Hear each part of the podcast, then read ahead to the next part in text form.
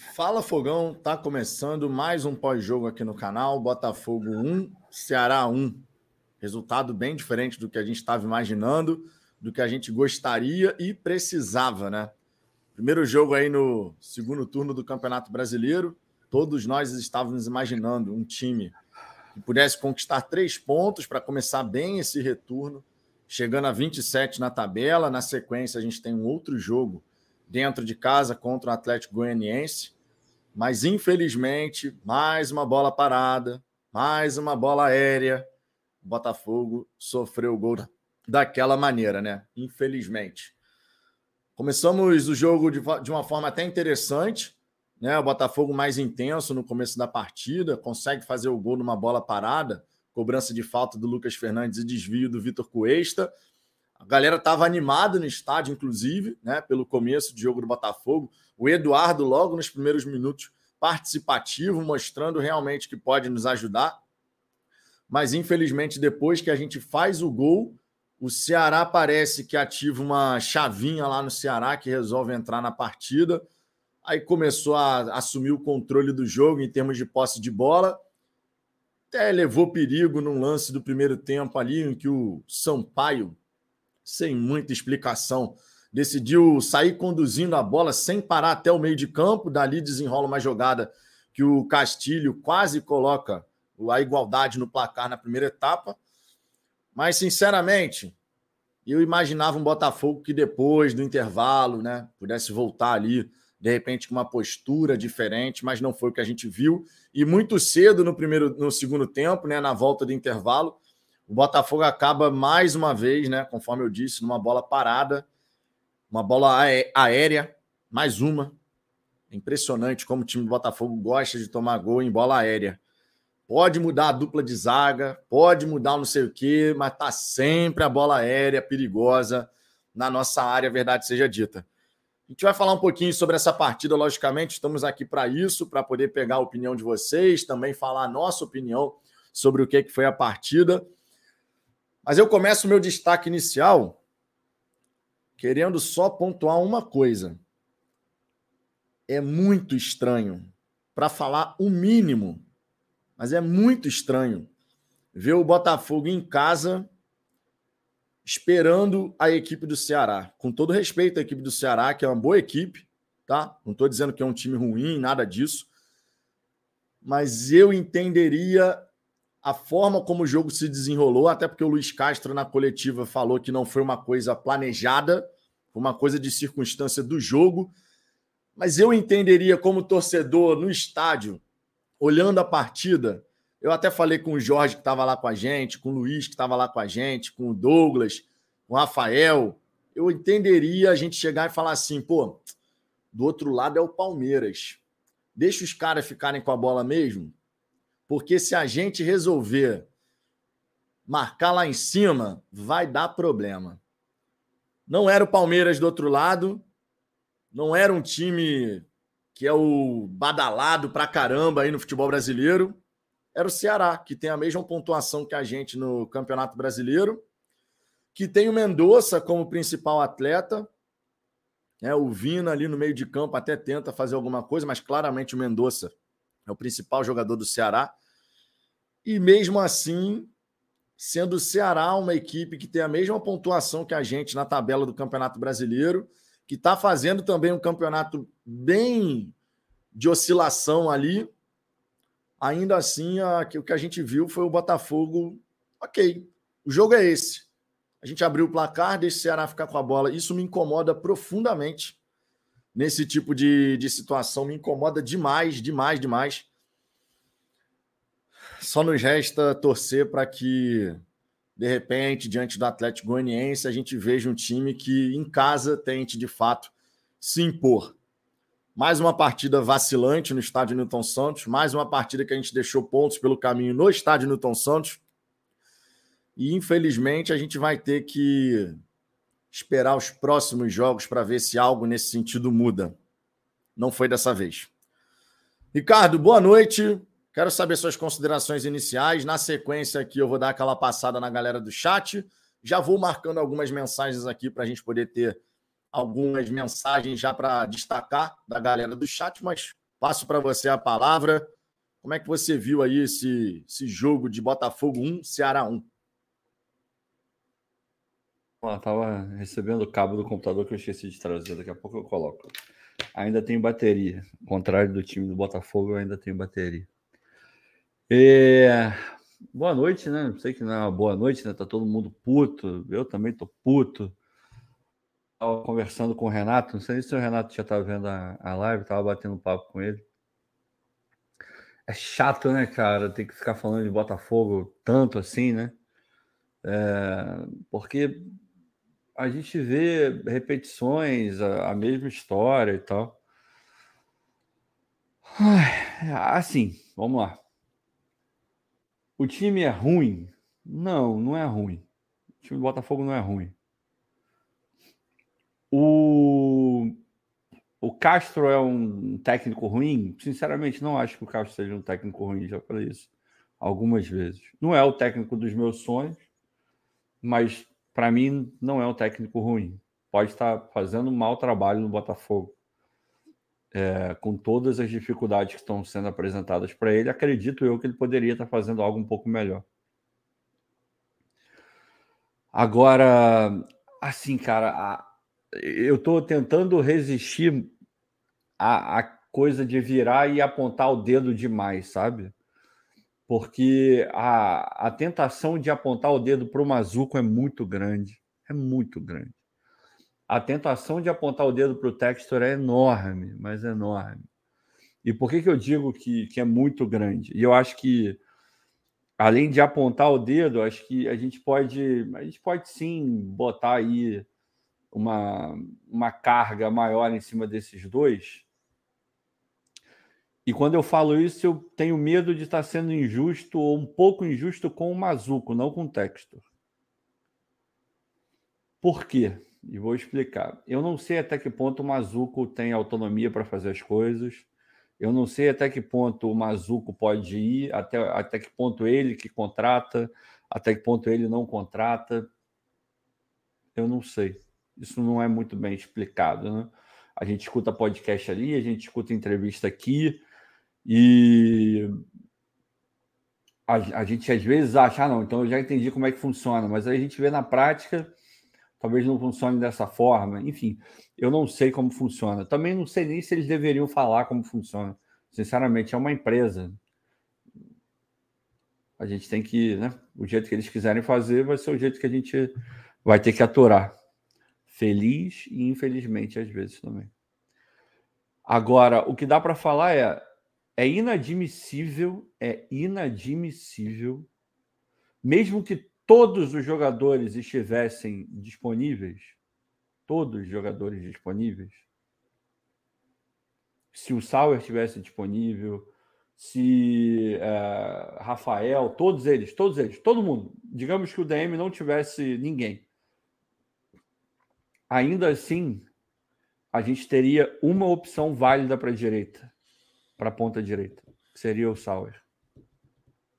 O reserva do Sauer, imediato, seria o Vinícius Lopes de qualquer maneira. É inadmissível que o, o time do tamanho do Botafogo, com todo respeito ao Vinícius, hoje o Castro olha para o banco e fala: quem que eu vou botar para mudar esse jogo, para poder me trazer alguma coisa? Aí ele olha para o banco e fala: putz, eu tenho o Vinícius, vou botar o Vinícius. É o Vinícius que vai mudar o jogo? Não é o Vinícius que vai mudar o jogo. Está tentando brigar por alguma coisa, mesmo que seja se manter na Série A, a opção não pode ser o Vinícius, cara. Primeiro que é jovem, segundo que já, já dá para ver que não tem aquela qualidade toda, não é um monstro, não vai chegar ali e resolver tudo. Não pode, não pode. Aí, porra, machuca o lateral esquerdo. Não tem lateral esquerdo, é melhor improvisar o direito. Tá errado. Tá errado. Porra, a janela já já tá terminando e não conserta a porra do, do erro. E não é um erro de agora, é um erro que vem desde a montagem da primeira janela, que foi corrida. Essa não tem nem a justificativa de que foi uma janela corrida. Há quanto tempo esses caras já sabem que tem que contratar o lateral esquerdo? Há quanto tempo esses caras já sabem que tem que contratar um atacante?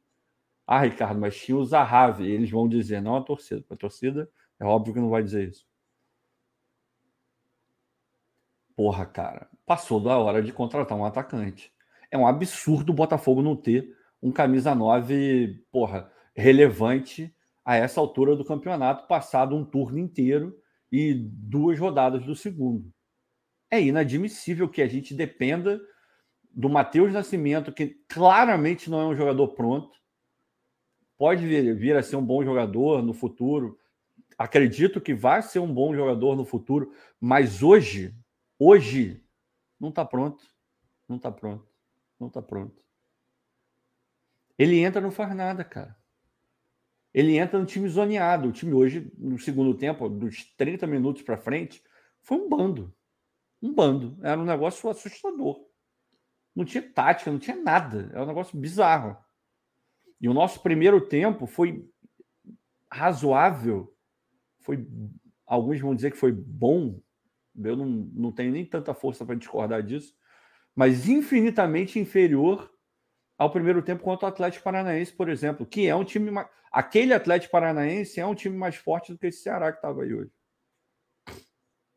E a gente joga melhor lá. E a diferença basicamente era o, o Marçal na esquerda. Cara, é difícil. A gente olha e não vê. É, por que, que cai tanto no segundo tempo? Por que, que desorganiza tanto no segundo tempo? Por que, que o Gatito não minimamente oferece uma barreira para aquela bola?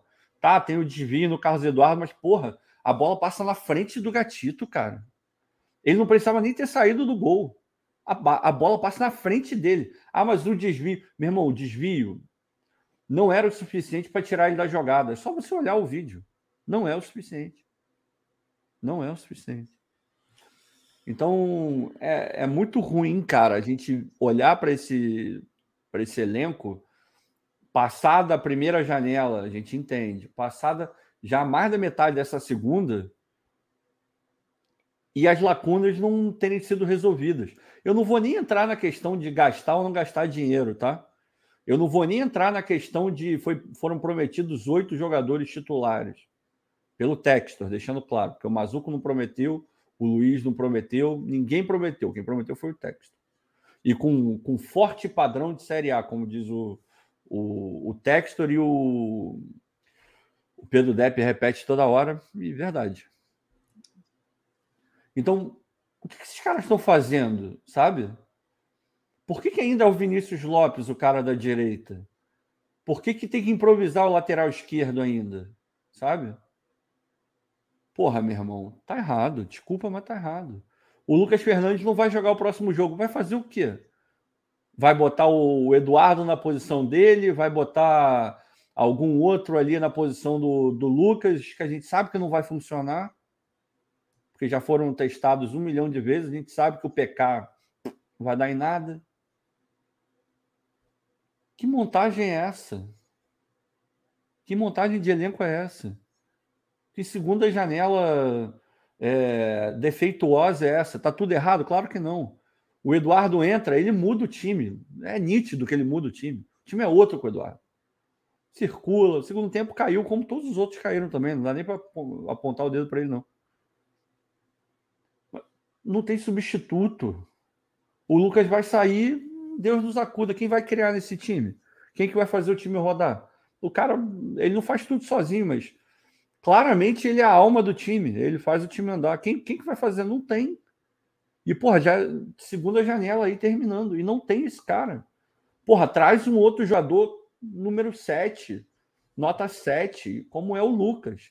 Traz um outro Lucas, traz um outro é, sei lá, não, Piazon não, mas traz um outro Sauer, não sei, faz, meu irmão, já era para ter colocado um cara nesse nível. Vai construir um time nota 7 pro resto do campeonato? Constrói a porcaria do time nota 7. Mas não tem, não tem. A gente está aqui falando das mesmas lacunas que a gente falava após a primeira janela. Isso é inadmissível, não dá. Não dá para estar tá falando a mesma coisa aqui. Não dá. A gente começa a se complicar é aquilo que a gente fala. O empate foi ruim, foi bom. Hoje dá para falar que o empate ruim, é óbvio que foi ruim. Mas a gente vai saber se esse empate foi catastrófico no próximo jogo. Porque agora a gente tem um. A gente tem que ficar sempre fazendo uma comparação com o primeiro turno.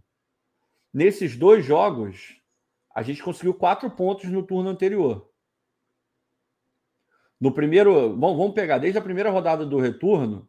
O que, que a gente fez? Perdeu do Corinthians lá, perdeu do Corinthians no Newton Santos. Está igual.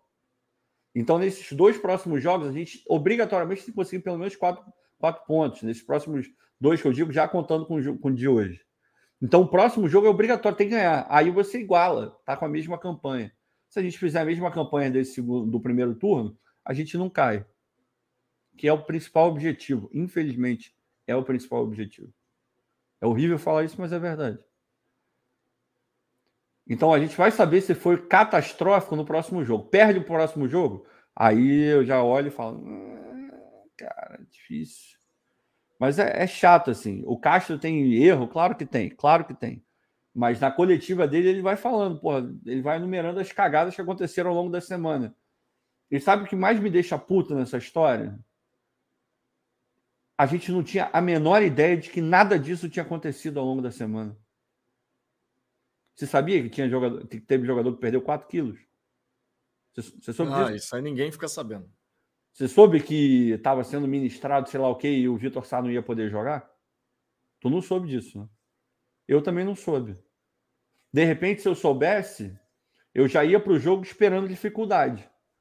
Mas eu vou para o jogo com o que na cabeça? Uma semana para treinar e tem gente que está saindo do DM. Você espera. A gente, a gente pensou que tivesse sido um período positivo, né? Exato. Esse é o meu ponto. Aí o Castro vem falar, mas muda o quê? Eu estou te dizendo o que, que muda. Eu estou te dizendo o que, que muda. Você chega, você chega no jogo esperando dificuldade. Você chega no jogo falando, pô, esses caras não treinaram bem durante a semana. De repente, fisicamente, não vão estar bem. Agora, a gente sem saber nada, às cegas, o que a gente tem é tem jogador saindo do DM e voltando, jogador que não jogou a última, a última rodada que vai jogar hoje, opa, a gente vai estar melhor do que estava no último jogo, mas bem preparado. Uma semana de treino. Aí na coletiva ele vem enumerando as cagadas que aconteceram ao longo da semana. Porra, irmão, aí desculpa, aí fica difícil. Aquele negócio de me ajuda a te ajudar. Aí o cara ainda mete, mas vai mudar o quê? Tem que ter um elemento de confiança entre nós. Beleza, eu confio. Agora, porra, não é por isso que eu não, não quero saber o que está acontecendo ali para poder dosar a minha expectativa para o jogo, porra. Imagina, o cara tá lá, o, vou falar do PSG. Porra, o maluco tá esperando chegar no jogo e ver Neymar, Mbappé e Messi. Semana inteira para treinar. Ele chega lá, pô, só tem os reservas. Pô, o cara vai olhar e falar: cara, o que, que houve? Eu tava esperando uma coisa, tem outra. Se soubesse, o cara já ia preparado para dificuldade. Eu não estava preparado para ter dificuldade contra o Ceará hoje, desculpa. Não estava. Eu não estava. Para mim, estava todo mundo melhor do que estava semana passada. Isso me deixa muito puto. Isso me deixa muito puto. Mas, enfim, a gente vai. Eu já me estendi para cacete. Falei. Vou dar uma passada aqui, igual na galera do chat, ver o que, que o pessoal tá falando. Já marquei algumas mensagens. E Surgiu uma tal de Lorena aqui, uma palhaça do caralho, né, Lorena? Desculpa palavreado, gente. Olha só, discorda da gente, fala um monte de coisa. Pô, vocês estão falando bobagem e tal, mas meteu uma mensagem dessa no chat. Nem vi. Começar a inventar historinha de não sei o quê. Pô, cara. Ridículo, né, Lorena? Ridículo, né? Mas tudo bem. Lenon F. Perazzo. O 20 mil Babacas lá no Newton, melhor resposta é deixar essa M desse estádio em dia de jogo vazio. Eu nunca vou levantar essa bandeira aqui, vocês sabem disso. Estou sempre presente no estádio Newton Santos e assim continuarei indo. E é uma bandeira que a gente vai levantar sempre, porque independente de qualquer coisa, o lugar do torcedor, na minha opinião, e na do Ricardo também, na do Cláudio também, é no estádio. Claro, a gente fala para quem pode ir. José Prati, o Castro não valoriza volante marcador, nosso meio-campo não marca. Pergunta: esse Danilo que está vindo marca? Vai ser muito difícil tolerar esse Castro até o final do ano. Fora Saravia. Por Saravia. Danilo, o Danilo, segundo TF, pode ser que chegue na segunda, né? Ah, tá todo mundo noticiando que ele chega na segunda para fazer. É, não, não conheço muito a fundo o Danilo, sinceramente, então não tem muito o que falar para ele. Agora, sobre o Saravia, Irmão, qualquer um que parte para cima do Saravia passa. Ah, não, é ridículo. Então, Saravia marcando, desculpa, é, é, tão efetivo quanto eu fazendo dieta. Porra, irmão, não dá. Não dá. Não... Alessandro Cerqueira, tá brabo, é, tá brabo, Alessandro, tá brabo mesmo.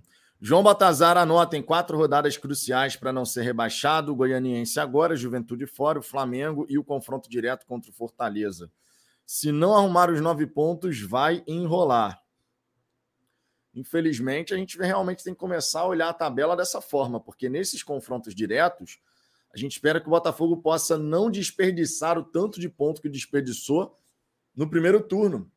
Agora, com esse empate diante do Ceará, foram 20 pontos que ficaram pelo caminho contra as equipes que estão na parte de baixo da tabela. 20 pontos já. Leandro RJ, quatro meses esperando Zahavi, um mês esperando Tiquinho Soares. Cadê a contratação de um goleiro para fazer sombra ao gatito que não sabe sair do gol? Ainda acredita em G6 fora Mazuco. G6, cara, eu nunca falei aqui de G6, sinceramente. O que eu falei desde o começo do campeonato, e volto a repetir aqui, é terminando a primeira metade do Campeonato Brasileiro, ali na 19 colocação, a gente terminou em 11 primeiro com a chegada de reforços e esse time encaixando, a gente pode buscar uma arrancada. O grande da questão é que a gente precisa ter os reforços de fato, todo mundo ali, né, disponível, e o time ser consistente. E tá difícil do time ser consistente. Os jogos contra Santos e Atlético Paranaense me deram esperança. O jogo de hoje contra o Ceará me gera preocupação, mais uma vez. Infelizmente, diga-se, né? É, temos aqui o garoto propaganda Betfair dizendo: não tenho que analisar positivamente, o time é mal treinado pra caraca. Cansado de defender o Luiz Castro desde o primeiro turno, defendendo 21 partidas depois, cansa. O Rafael Carmo, Textor e Mazuco são corresponsáveis por cada erro do Matheus Nascimento. Foram incompetentes nas duas janelas para trazer um 9 em tempo hábil. Resultado: acabamos com a confiança de um garoto que não está pronto. Essa do centroavante a gente já falou aqui, né, Ricardo? São muitos meses buscando um centroavante e não dá ah, para a gente chegar e falar que a busca por um centroavante ridículo, não ridículo, teve erro. Ridículo, ridículo. Teve erro. Claramente. Plano B, plano B, plano C, não, não, tinha porra de plano nenhum, a verdade é essa. Isso Claramente. historinha para boi dormir. Ah, não, não vem os Arraba, a gente tem o B, tem o C, não tinha nada, não tinha plano nenhum. Não, a verdade seja dita, não ah, tinha. Pelo amor de Deus, para com isso. Não, e é aí, só você sacanagem. pegar a cronologia, né, cara? É, porra. Se não. você pegar, ó, dia 25 de junho foi quando saiu a notícia de que o, o Zahavi não viria.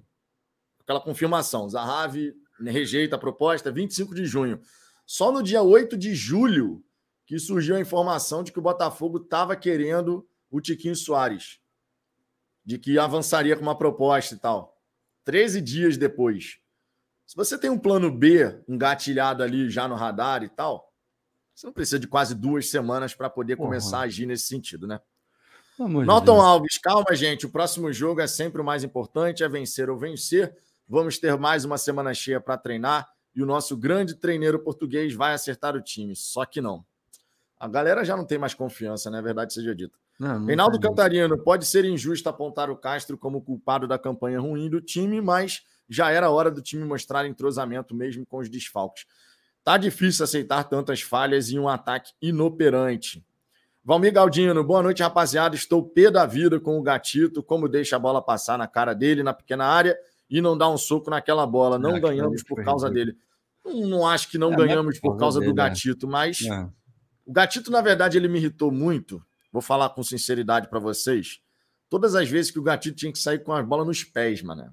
Cacete, meu irmão. Foram os três chutes para frente que o Gatito deu, devolvendo a bola para o Ceará. E não é que ele deu um chutão qualquer, não. Ele deu um chute assim para o lado no jogador do Ceará. Pô, meu irmão, isso aí me tirou do sério profundamente. Jorge Araújo, boa noite, Vitão. Boa noite, Ricardo. Tamo junto, Jorge. O Anailson Lourenço, esse time do Botafogo junto com o técnico é uma porcaria esse time. Um ou é, outro cara, se salva. é o pior, não é, não é horroroso. Eu não acho o elenco do Botafogo horroroso, já Pô, falei aqui. O elenco do, do Havaí é melhor o elenco que o nota Botafogo? 7. Porra, pelo amor de Deus. Com alguns jogadores cara. abaixo dessa nota 7, né? É, pois é. É um elenco, é um elenco ali que não é nem o melhor nem o pior, na minha opinião. Que bem treinado poderia estar apresentando algo mais. Todo mundo completo, eu... com time completo, não se machucando um atrás do outro. é, tendo aí a estrutura bonitinha, ela não precisa ser uma estrutura maravilhosa, mas até mesmo com essa estrutura do Botafogo aí. Mas se tivesse todo mundo disponível, pô, você pega o time inteiro do Botafogo, o elenco inteiro do Botafogo, porra, faz um, um, um jogador contra um jogador com todos que estão abaixo do time do Botafogo e até alguns acima, de repente, vocês vão ver que o, o elenco não é essa baba toda, não. Tô gostando do comentário do Pedro Henrique aqui. Querer hum. que o Gatito acerte passe de 30, met 30 metros é demais também, né? Como se ele nunca tivesse acertado, né, Pedro? Nunca acertou, né? Pô, Pedro, essa daí, Pedro, desculpa, mas não dá não, cara. Essa daí não dá não, cara. O Gatito já, já acertou, cara. Só que hoje ele errou todas as vezes que ele tentou dar um passe assim, ele errou. E sim, fiquei irritado por conta disso. Que a gente devolvia a bola para o Ceará, né? E não podia devolver. Mas tudo bem. Rafael Carmo, depois do gol, em nenhum momento eu senti que a partida esteve em nossas mãos, mesmo quando o Ceará estava mal no jogo, o controle era deles. Depois que o Botafogo fez o gol, o Ceará de fato ficou confortável, cara. Acho que a palavra que a gente pode resumir, o Ceará no estádio Newton Santos esteve confortável durante 80 minutos, vamos botar, né, os 90. O Botafogo foi bem no primeiro momento, fez o gol, Durante os 80 minutos, a gente teve um Ceará confortável no estádio Newton Santos, Ricardo. Eu, pelo menos, vi dessa forma. Ai, cara. Botafogo não. Um ou outro lance, por exemplo, o Jefinho no segundo tempo, que teve um lance interessante ali, que pô, a bola subiu um pouquinho mais do que deveria.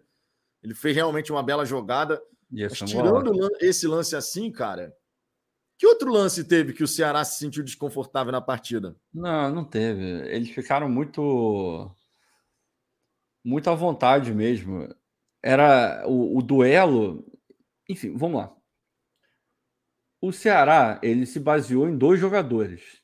E isso que mais me irrita. Precisou de dois jogadores para poder encurralar o Botafogo e, e, ficar até mais perto do segundo do que o próprio Botafogo. Está falando do Vina e do Mendonça.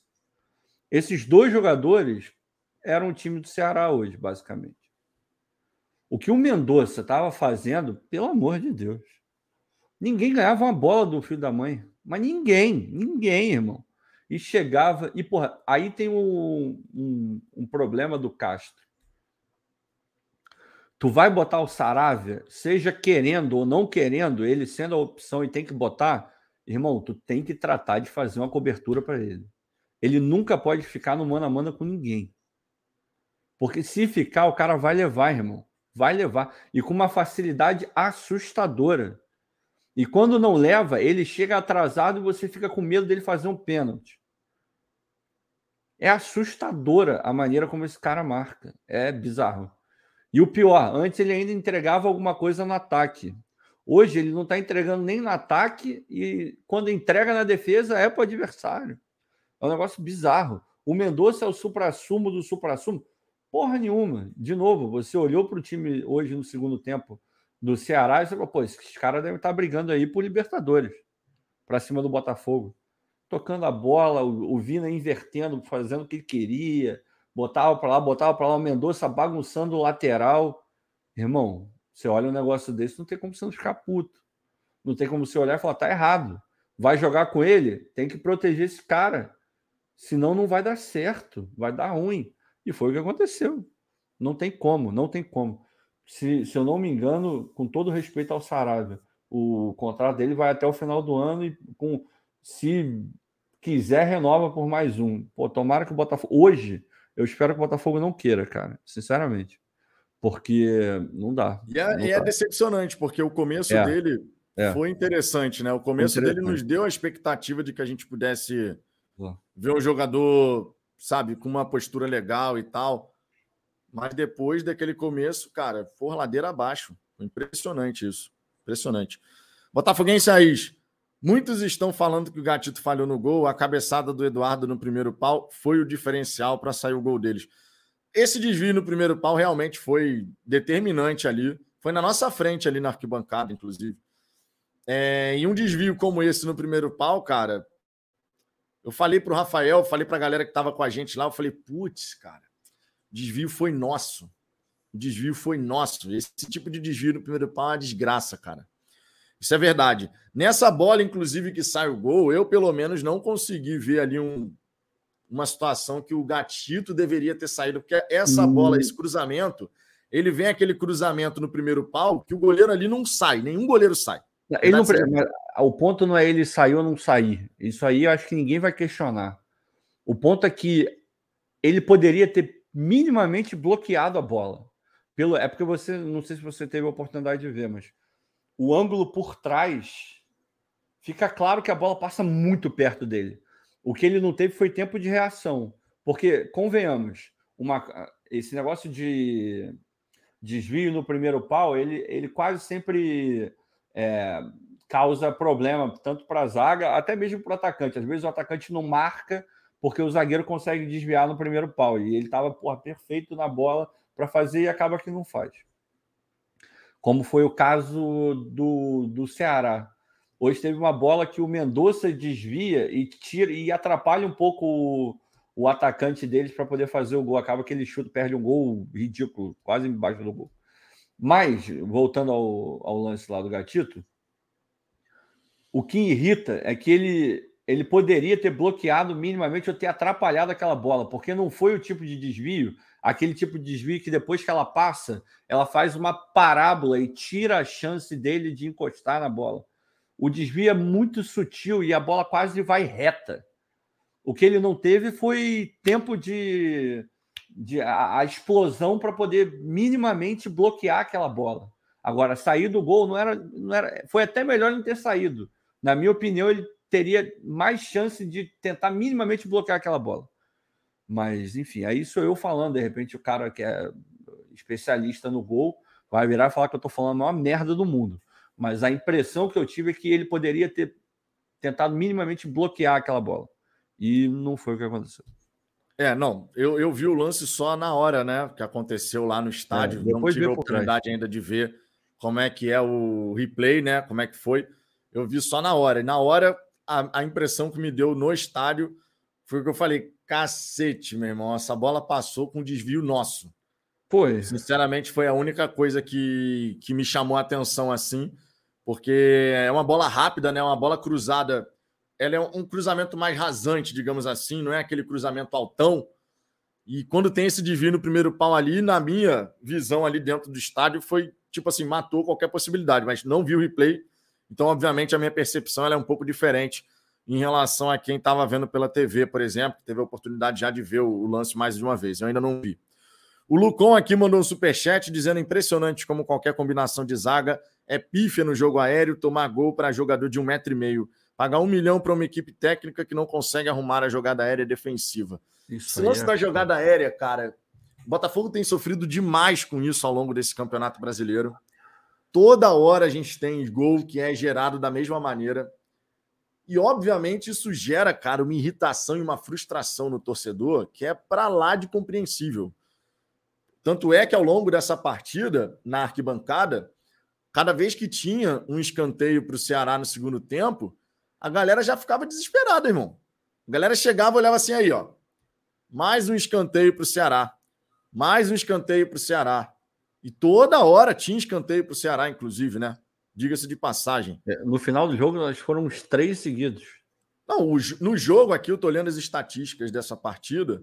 Foram oito escanteios para o time do Ceará contra três do Botafogo. E o Ceará toda hora tinha a oportunidade de jogar a bola na área do Botafogo. Toda hora a mesma oportunidade. E esse lance, cara, de do time do Botafogo ter dificuldade de marcar esse tipo de, de situação, pô, isso já vem, cara, desde lá do começo do campeonato. E a gente realmente tem muita dificuldade de ver o time corrigir esse aspecto. Melhorou um pouquinho ali quando o Carlos entrou, né? Que ele ajuda bastante nesse posicionamento defensivo melhorou um pouquinho, mas não dá, cara, você passar 21 rodadas já do campeonato sem conseguir ajustar essa marcação de bola parada, de bola, bola alta na área do Botafogo. Acho que todo torcedor botafoguense já fica meio. já começa a se mexer na cadeira, fala assim: meu irmão, lá vem mais uma. Quando é bola parada, então, cara. Quando é bola parada, então, virou realmente uma dor de cabeça daquelas, cara. Tá, tá complicado o negócio complicado aqui. Temos aqui também o superchat do Bruno Oliveira. Vocês ainda acreditam em vir reforços nessa janela? Bom, em tese, o Danilo Barbosa e a gente espera que o Tiquinho Soares, né? Em tese. Tiquinho Soares, eu, eu tenho, rapaz, uma preocupação muito grande de, de o Olympiacos chegar e dar para trás. Já falei isso aqui nesses dias com o Ricardo, falei em live na hora do almoço. Se o, se o Olympiacos chega na hora H e fala assim: não vou vender, desistir. Eu quero ver o que, que o Botafogo vai arrumar, cara. Não, e, e beleza, que cheguem esses dois, é óbvio que vão ajudar. Mas tem que chegar alguém para a ponta direita, meu irmão. Esse cara tem que chegar. Esse cara tem que chegar. Não dá, não, não, não tem como, não tem como a gente ficar com, com um elenco onde a opção, quem quer que seja o titular, o reserva vai ser o Vinícius. Irmão, não tem como. Não tem como. E um lateral esquerdo, se pudesse chegar também no nível médio, não precisa ser um cara craque, não precisa ser foda, não precisa ser bom, tem que ser médio. Tem que ser médio para parar de improvisar e para não depender do Hugo, com todo respeito ao Hugo. Não está pronto também, não tem não tem o um nível para jogar num time que pretende ser algo um pouco melhor. Esse cara tem, esses dois caras tinham que chegar, meu irmão. Eles, eles tinham que chegar. Mas sinceramente, não sei se vai chegar não. O Rodrigo Santos disse aqui que mandou uma mensagem em prêmio para quem é membro do canal. Rodrigo, não apareceu aqui para mim, não. Manda de novo aí, por gentileza, a mensagem que você escreveu, que eu leio aqui, tá? Porque realmente eu estou procurando aqui, mas não, não apareceu, tá? Deixa eu trazer outras mensagens. Fico na guarda, tá, Rodrigo? Mande aí sua mensagem, por gentileza. José Soares, o técnico não deveria ter alterado o lateral esquerda para botar o Saravia. Ele botava o GG, o DG, no caso, na lateral esquerda e deixava o Daniel na lateral direita. Me surpreendeu, cara, quando eu vi a inversão, né? Ele, ao invés de colocar o DG ali, que é da posição, ele decidindo pela inversão. Inclusive, teve um momento ao longo da partida que, quando o Mendonça foi lá para a esquerda, o Saravia foi atrás dele, aí o Daniel Borges veio para a direita. A gente até comentou na arquibancada, não sei se deu para perceber isso na televisão, mas na arquibancada a gente até comentou assim, falando, cara, deve ser uma orientação do Luiz Castro Saravia em cima do Mendonça. Porque em termos de velocidade, o Saravia ele é mais veloz do que o Daniel Borges, na minha opinião, pelo menos. E aí teve um lance mais para o fim do primeiro tempo, em que claramente o Daniel veio para a direita, o Mendonça foi lá para outro lado, e o Saravia apareceu lá na lateral esquerda, e assim ficou alguns minutinhos só, porque aí acabou o primeiro tempo. Pode ter sido uma coisa circunstancial, mas chamou a atenção essa inversão aí que, que rolou. Não sei se na televisão deu para se atentar a esse detalhe. Deu, Ricardo? Não, deu para ver, mas foi muito rapidinho mesmo. E assim, cara, quanto a escalar o Daniel ou o DG ou o Hugo, eu sou contra a improvisação, mas isso não quer dizer que eu vá ficar tranquilo se o DG entrar ou o Hugo entrarem, sinceramente. É, eu até. O Hugo, cara, eu até dei uma brincada lá no setor visitante. O Hugo é, porra, tu tá na rua, tua calça rasgou, aí tu, porra, tá precisando de alguma coisa, você entra na líder, compra uma calça ali meio, meio vagabunda, mas vai te safar ali, mas tu não sabe quanto tempo vai durar aquela calça, entendeu? Pode durar dois meses, como pode durar seis, pode durar um ano, tu não sabe. Mas você precisa dela, e você vai e compra. É, tá ali na tua frente, a primeira loja, não é tão caro, você vai e compra. Agora, o que você vai fazer com ela depois? Complicado. Então, meio que tá faltando um lateral esquerdo de nível médio ali. Tá faltando o cara que vai segurar a onda se o Marçal não puder jogar. Não estou falando que tem que ser do nível do Marçal. Se puder ser, ótimo. Mas tem que ter um cara ali. Tem que ter. Porque na zaga, porra, o Cuesta não, não vai jogar? O Carly vai jogar? Hoje o Cuesta está no nível acima do Carly. Mas bem ou mal, o Carly vai segurar a onda ali. Sacou? Agora, porra, o Saravia não joga, vai jogar o Daniel. Ele tem um nível ali meio parecido. Então, agora a discrepância na esquerda é muito grande mesmo. É muito grande. Não dá para você ter um elenco tão desequilibrado dessa forma. Não tem como. A mesma coisa no meio. Saiu o Lucas, porra, para botar alguém na posição dele, tu vai ter que tirar. Vai ter que pegar o Carlos que está jogando bem na posição dele e trazer para trás. Então você é, você conserta um e cria um buraco no outro. Então, é, essas posições, essa discrepância entre uma posição e outra, que eu gostaria de estar vendo sendo resolvida nessa segunda janela. E não está sendo. Não está sendo. A gente está melhorando o time, mas a gente ainda está ficando numa situação que, se você perde esse cara, o titular, o maluco que vai entrar é muito pior. É muito pior. E do jeito que a gente está perdendo gente, isso é um problema. Não, e tem um detalhe aqui importante. Por exemplo, a gente está falando de laterais, né? O caso do Rafael, né? Que segundo a repórter Sofia Miranda do Premier, revelou que teve uma conversa com o Luiz Castro e que, segundo o treinador, o lateral não está pronto ainda no nível de competitividade e precisa de mais duas ou três semanas. Obviamente é normal, né? Ele teve uma lesão no é, tendão de Aquiles. Eu não vou nem entrar nisso aí, porque é. eu não sei, não sei como é que o cara, de repente, é porque a gente vai falar do Castro, mas de repente foi o próprio Rafael que virou para ele e falou: pô, ainda não estou confiante. E ele falou: então beleza. Então sim, vai... sim, sim. Não, não, dá, trazendo... não dá para falar, né? Eu estou trazendo esse detalhe aqui porque a gente estava pensando que o Rafael já pudesse voltar, né? Tipo assim, já está treinando há um tempão e tudo mais. Mas pelo que parece, não. Vai demorar mais umas duas, três semanas. O que significa dizer que, de repente, a gente só vai poder contar com o Rafael lá, lá para a partida contra o Fortaleza, de repente, porque a gente vai enfrentar o Atlético Goianiense, depois o Juventude, depois o Flamengo, e talvez lá para o jogo contra o Fortaleza. Ou seja, a gente que estava na expectativa de ver o Rafael voltar, né, já está à disposição. Não parece que vai ser isso que vai acontecer, não. Uhum. José Soares, o técnico. Não, essa aqui eu já tinha lido. O Alex Tavares, Rafael Marçal, o Vitor Sadri, Elson Danilo, o Tiquinho, o Sauer, o time ainda vai crescer. Bom, o Tiquinho, se chegar de fato, né? O Danilo parece que segunda-feira aí pode ser apresentado, anunciado, sei lá. Vamos ver. Mas o Tiquinho só depois do dia 11, né? Tudo, tudo, tudo leva a crer isso. E se é que vai ser contratado de fato, né? A gente não tem como cravar nada nesse momento. O Alex Tavares fala aqui também que o time é mal treinado. Isso é nítido. O jogo contra o Santos e contra o Atlético Paranaense me deu um sopro de esperança. O jogo contra o Ceará me gerou preocupação de novo, aquela aquele velha jogo, preocupação. Aquele jogo contra o Atlético, contra o Paranaense lá, aquele nível de exibição que não foi extraordinário, mas foi um bom nível de exibição, aquilo ali deixaria a gente tranquilo para o final do ano, assim, porra, já sabendo que eu vou passar um, um bom Natal, sabe? Agora, esse de hoje aí, nossa. Pedro Henrique, não acredito que o problema seja o treinador, o material humano é muito ruim. Olhem o banco do time hoje, precisamos de reforços internos e externos. De fato, a gente precisa que os jogadores que foram contratados, os jogadores que estão no DM, enfim, todos estejam disponíveis. Só que aí também, né, Pedro, entra aquilo que o Ricardo comentou. Pegando a coletiva do Castro, que eu tive a oportunidade já de assistir, a gente passou essa semana, acredito que eu, vocês, todo mundo, né?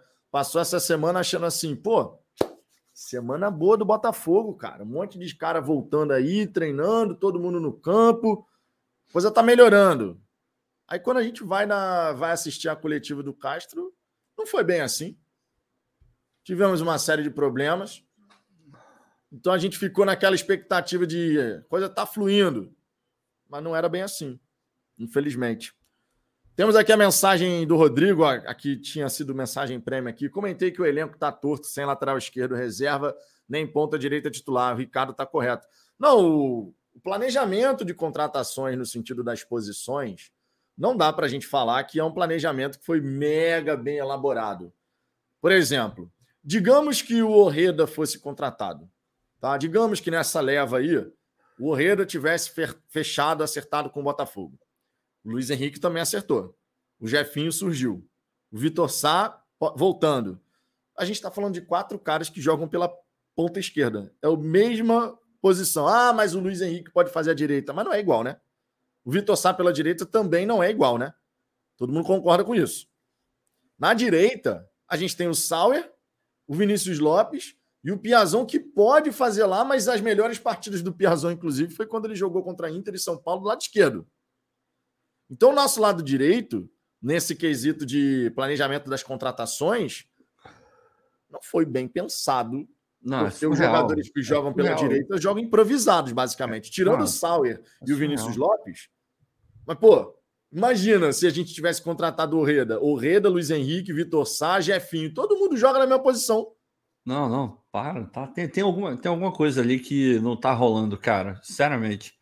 Aí eu não sei se é o Alessandro, eu não sei se é o Mazuco, é, é, é o Textor, eu não sei, meu irmão, mas essa montagem do, do elenco tá muito. Tá, tá meio louca, tá atrapalhada. Acho que a palavra é essa, atrapalhada. Porque se você pega algumas coisas, eles identificaram. Quando você traz o, o Eduardo, você identificou que estava faltando esse cara, porque em teoria esse cara poderia ser o Chay. Só que não é o Chay. Aí você pega e traz ele. Beleza, deveria ter alguém para ser o reserva dele? Concordo, mas pelo menos você trouxe o cara. Agora, meu irmão, a lateral esquerda tá lá e você não escuta nenhum nome para lateral esquerda. Ou seja, os caras não estão olhando para ela. Acharam que só trazer o titular tá bom. E o reserva? Se o titular não puder jogar, tem que ter alguém, filho. Tem que ter alguém. Para zaga, fizeram o trabalho. Aí, para zaga, você olha e fala: Pô, a zaga fizeram o trabalho correto. Trouxeram o titular, trouxeram, em teoria, dois caras que poderiam ser titular, titulares, na verdade, que foram os dois que jogaram hoje, inclusive. A zaga titular, o miolo de zaga, o miolo de zaga que foi contratado. Os dois na primeira janela. Aí o que, que fizeram agora? Já tem o Carlos e o Canu, tudo bem, então numa, o, Canu numa fase meio ruim. Pegou o Adrielson. Beleza, já, já resolveu o teu problema na zaga. É uma zaga brilhante? Não, mas você resolveu tá ali. Um saiu, o outro entra, minimamente mantém ali todo.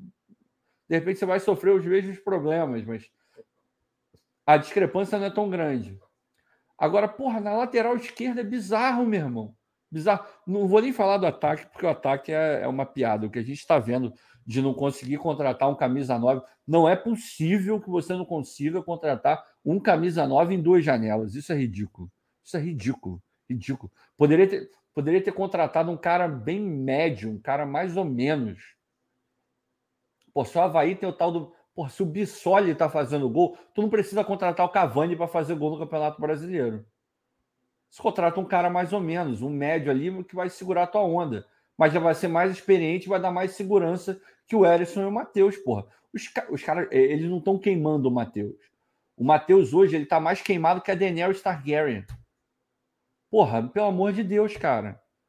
Não dá para fazer isso. Os caras estão prejudicando o clube duas vezes. É para não conseguir os três pontos e estão queimando o cara que poderia ser a maior joia da base do clube. Porra, filho, não dá, não dá. Aí é, é, é doido. Eles olham para um lado e resolvem, mas para o outro parece que nem olha. Nem olha, parece que não estão nem olhando. É bizarro, é muito bizarro. E ainda tem o gol, né? Ainda tem isso. Marcílio Silva, existe elenco bem pior que o Botafogo. O Castro deve ser responsabilizado, sim.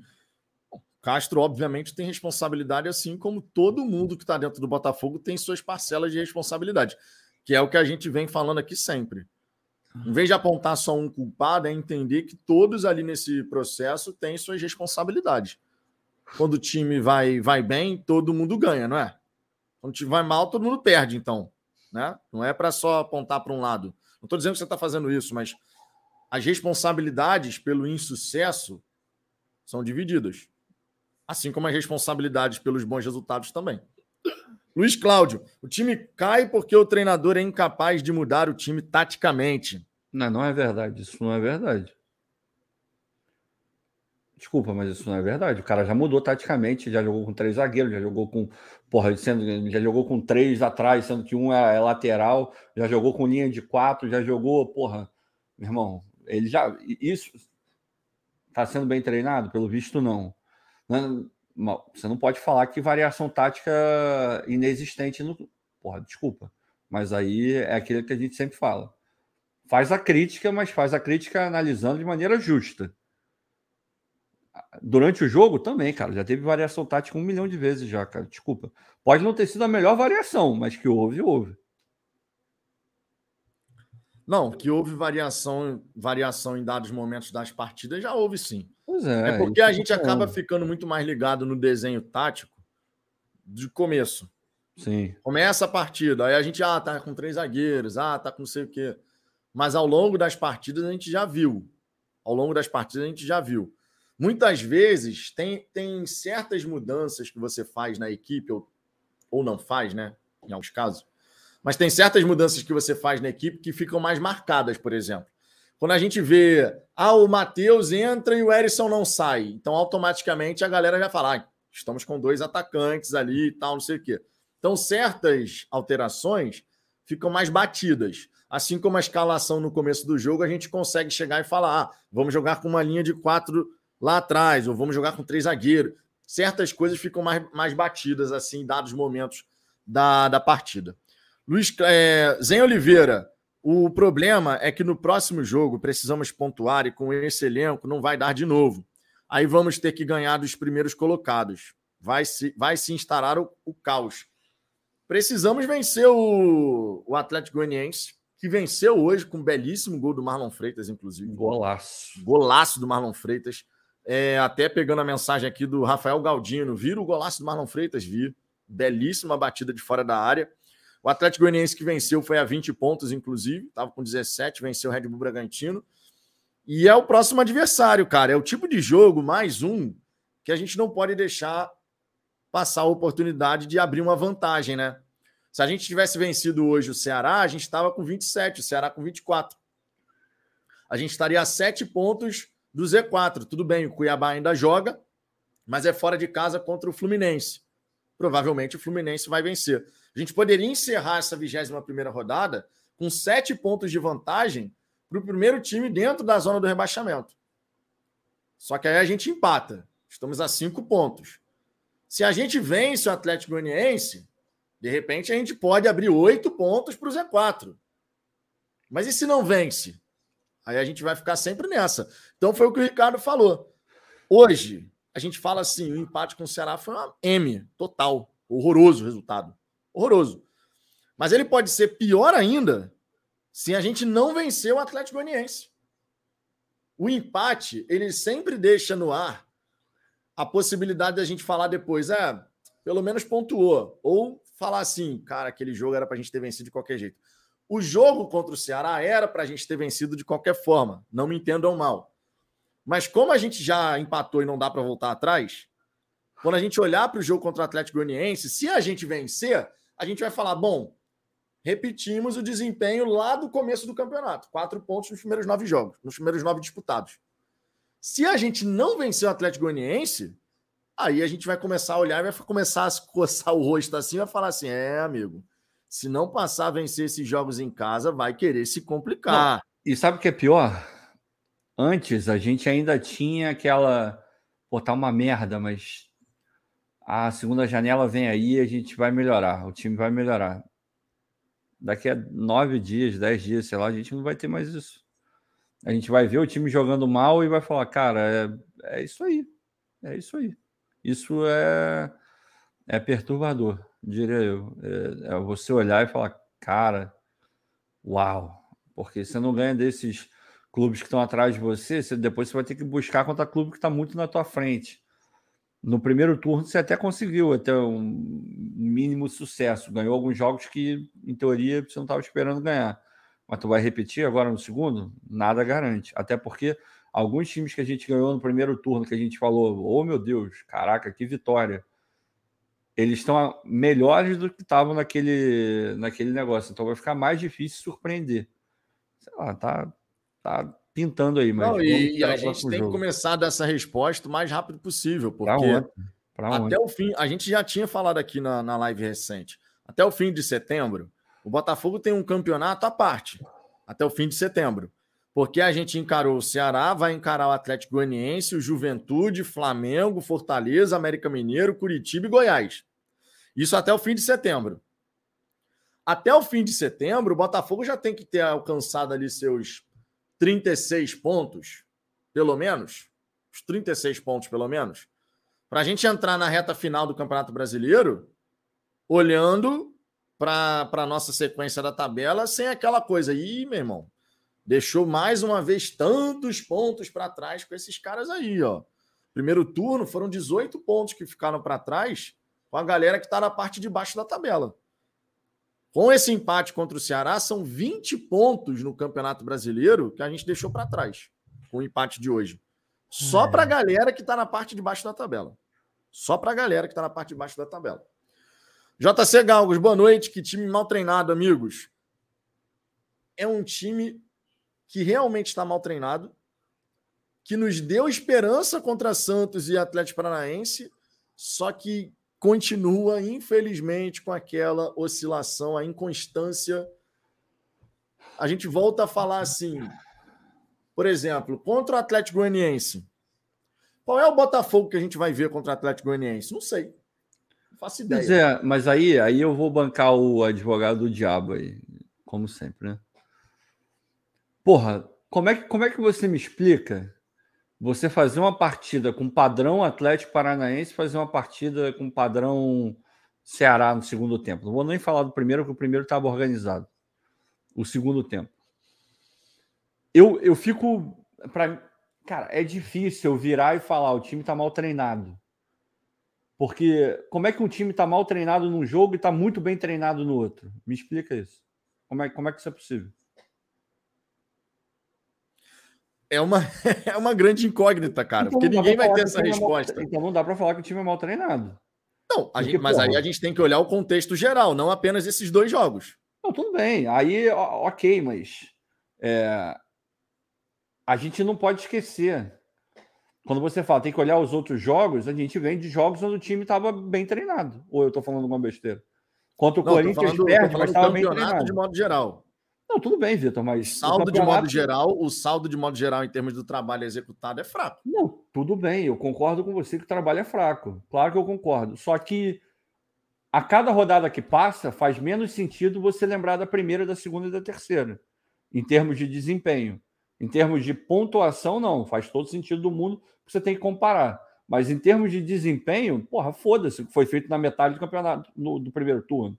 Não, não tá me dizendo nada agora. Rigorosamente nada. O que está querendo me dizer alguma coisa, sei lá, as últimas 10 rodadas, as últimas 5 rodadas. Isso vai me dizer alguma coisa. O que se passou na sétima rodada, foda-se o que se passou na sétima rodada. Tô nem aí. Não reflete em nada agora. Então, essa análise, pelo, pelo meu jeito de pensar, do campeonato como um todo, você vai fazer lá no final. Agora pouco importa. Agora não é hora. Mas os últimos jogos não dá para falar que o time foi, bem, foi mal treinado. Desculpa, não dá. Pô, contra o Atlético Mineiro jogou direitinho. Perdeu, mas jogou direitinho. Os outros jogos também. Contra o Santos jogou bem. Time bem treinado. Tava bem treinado contra o Santos. Pô, contra o Atlético Paranaense jogou bem, tava bem treinado contra o Atlético. Contra o Corinthians não foi um. Tudo bem, os caras jogaram em ritmo de treino e tal, mas o time estava organizado, ou seja, estava treinado a gente, em vários nos últimos jogos, a gente virou e falou: porra, tá faltando qualidade, mas organização a gente tá vendo, então a gente não pode ser incoerente. Não, sinceramente, não acho que dá para falar que esse time é mal treinado. Porque na, no, no, no, recorte dos últimos tempos, o time estava jogando bem, pô. Poderia não estar tá ganhando, mas organizado estava. E se você, você vai ver se o time é bem treinado ou mal treinado, o, o fator que, mais, que é mais latente é se o time está organizado. Se o time tem uma forma de jogar, se tem um meio-campo ali. Pô, a gente viu o meio-campo jogando bem, porra. Viu jogando bem. Então, o recorte dos últimos jogos não dá para falar que foi mal treinado. Nos últimos jogos não dá para falar. Na minha opinião. Temos o JC aqui trazendo um contraponto, ó. E a gente sempre fala aqui do tal contraponto, né? Então o JC coloca aqui, Ricardo, pelo amor de Deus, a exceção não pode ser usado como exemplo. Qual regularidade? Jogar bem ou jogar mal? Qual, qual exceção? Esse é o ponto. É, não é exceção. Eu falei aqui de, sei lá, uma sequência de 5, 6 jogos. 5, 6 jogos você não pode tratar como exceção. Desculpa, JC. Exceção seria se tivesse jogado uma merda em todos os jogos e tivesse jogado bem contra o Atlético Paranaense. Aí eu concordaria com você que era uma exceção. Aí eu nem, nem falaria o que eu falei agora. Agora, porra, eu tenho memória. Não, eu lembro contra, da Atlético, contra o Atlético Mineiro, o time foi organizado. Sim. Todo mundo concorda com isso. Beleza. O Atlético Mineiro foi organizado. Contra o Santos, o time construiu bastante, foi organizado, foi organizado. e construiu mas okay. na defesa deu muitos espaços ainda. Tanto é que a gente acaba okay. saindo. Tá tudo, tudo bem, bem, tem falha individual e tal, mas. Mas os, todo mundo falou que o time foi bem e estava melhorando. Vai, continua. Contra o Atlético Paranaense foi um bom jogo do time. Foram Organizado. três chances que o Atlético teve. O Gatito fez três boas defesas e tudo mais. Organizado. Okay. Contra o Corinthians, organizado, só que daquele jeito que você falou, né? Do outro lado, o Corinthians não forçou a barra o tempo inteiro. Foi um ritmo diferente ali. Pois é. E aí? Aí a gente pode virar aqui e falar que o time vem sendo mal treinado? Desculpa, não dá para falar que vem sendo mal treinado. Eu, com isso, eu estou querendo dizer que eu estou satisfeito com o que eu estou vendo? Óbvio que não. Com isso, eu estou querendo dizer que o time está voando? Óbvio que não. Mas em vários desses jogos que você elencou, que foram os últimos jogos, e a gente não está nem falando de dois, três, está falando de quatro, cinco, seis jogos. A maior parte dos insucessos a gente botou na conta da falta de qualidade. Não foi da falta de treinamento. Não foi do time estar tá sendo mal treinado. Então, desculpa, cara, a gente tem que ser coerente com o discurso. E quando eu digo coerente, não é morrer abraçado com uma ideia. Eu mudo de ideia a hora que tiver que mudar. A questão não é essa. Agora, a questão é que eu não posso esquecer das, de todas as lives que eu fiz no passado, recente. As lives que eu fiz, eu, eu, eu vou manter. Porra, eu, na minha opinião, é isso. Agora, se forem levar para o lado, pô, o Ricardo tá, tá, achando que tá tudo bem, que o Castro é o melhor técnico do mundo, cada um interpreta do jeito que quiser. O que eu estou falando é, não dá para dizer, não dá para viver do, porra, não teve o, o resultado, não ganhou o jogo, é, tudo é uma merda, esse treinador não presta, esse time é uma merda, o elenco é ruim. Não é, tem lacunas, não estão sendo preenchidas. Mas falar que está mal treinado, desculpa, eu não posso concordar.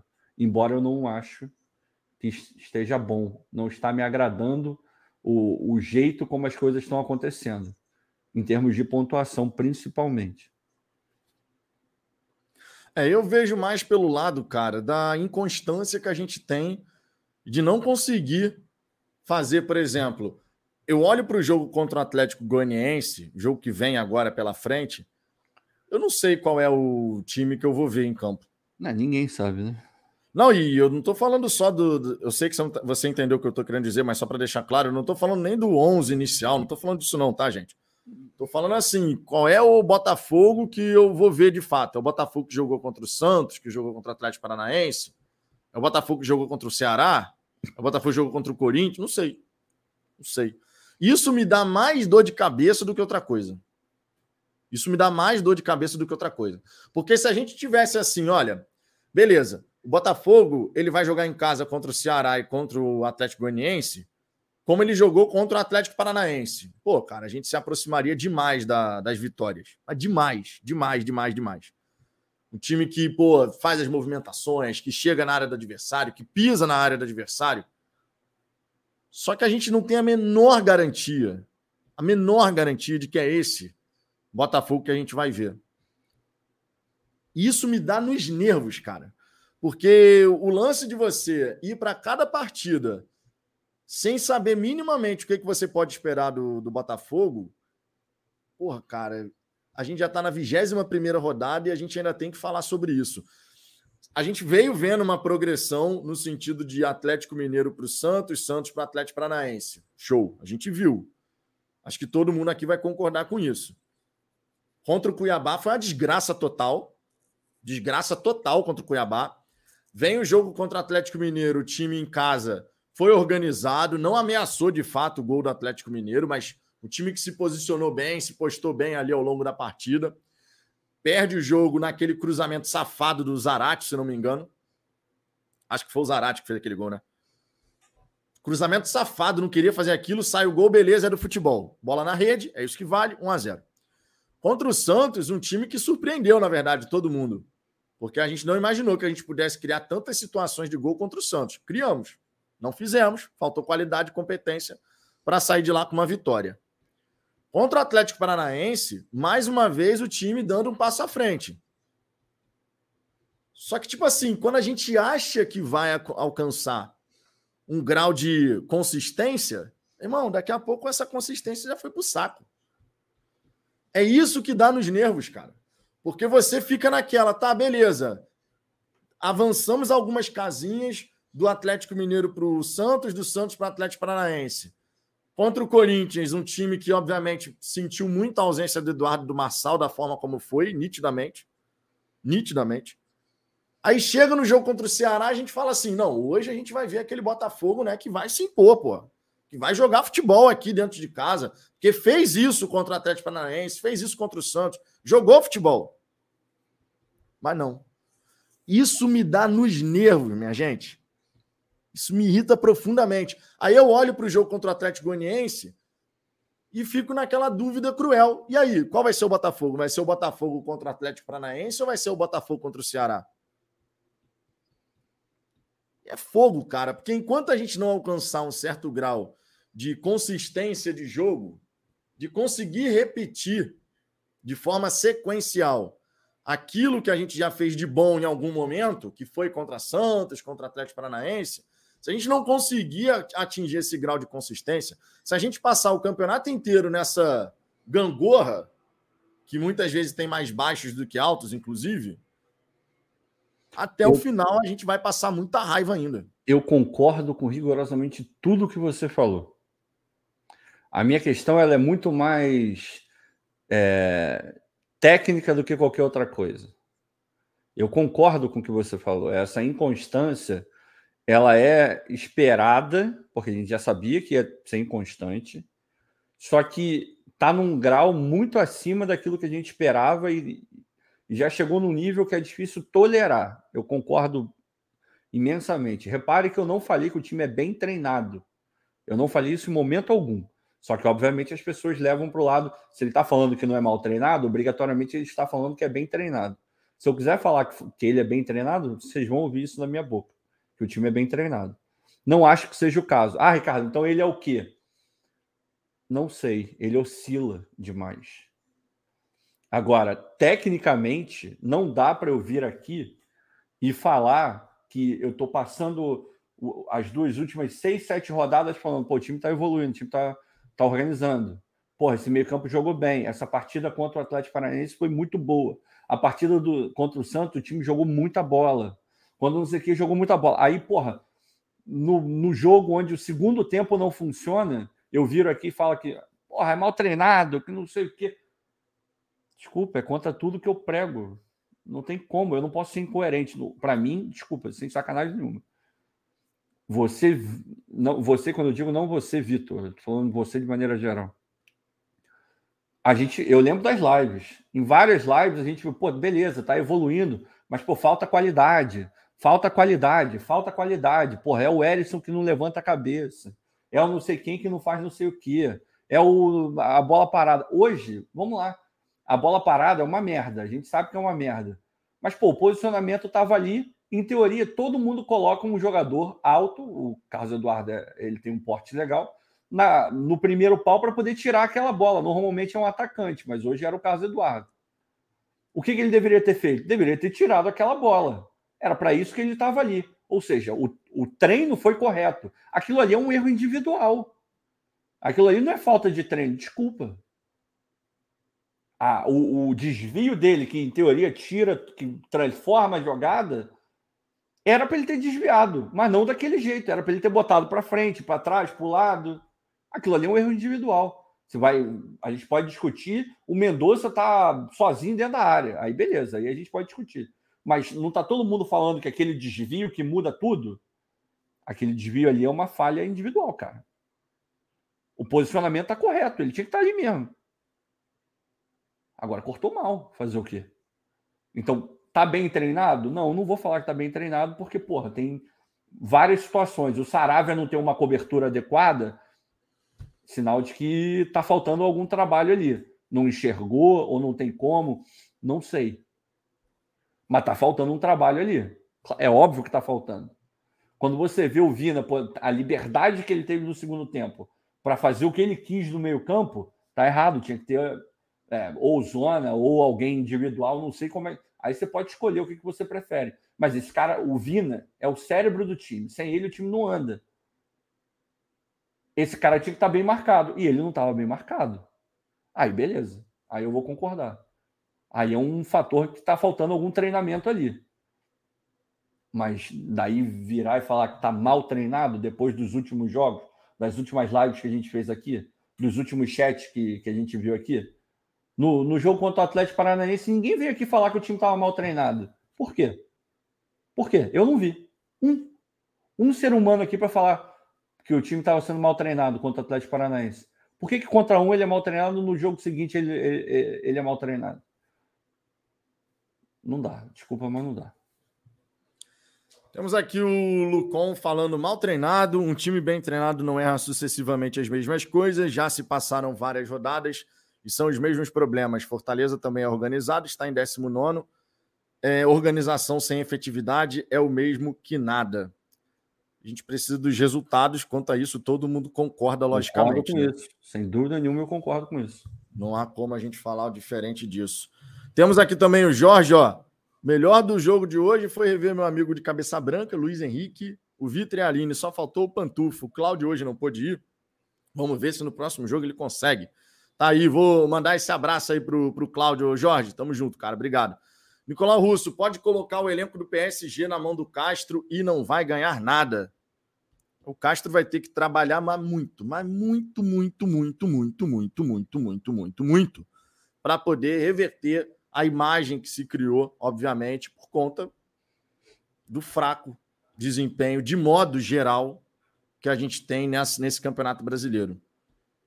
José Ronaldo, o Maicon do GG estava perto do Rafael. Ele disse que está pronto. Foi opção do Castro. Bom, é aquela história, né? Quem trouxe a informação que eu falei aqui do Rafael, duas ou três semanas, foi uma foi a repórter, deixa eu ver aqui o nome dela, Sofia Miranda do Premier tá? Que conversou, é, segundo ela, conversou com o Luiz Castro. E as aspas que ela coloca, inclusive, foi que ele, não está pronto ainda no nível de competitividade e precisa de mais duas ou três semanas. Vamos aguardar, né? É, mas Próximo é meio, jogo vem aí. Nesse ponto é meio bizarro, né? Porque competitividade você pega como? Não é treinando, né?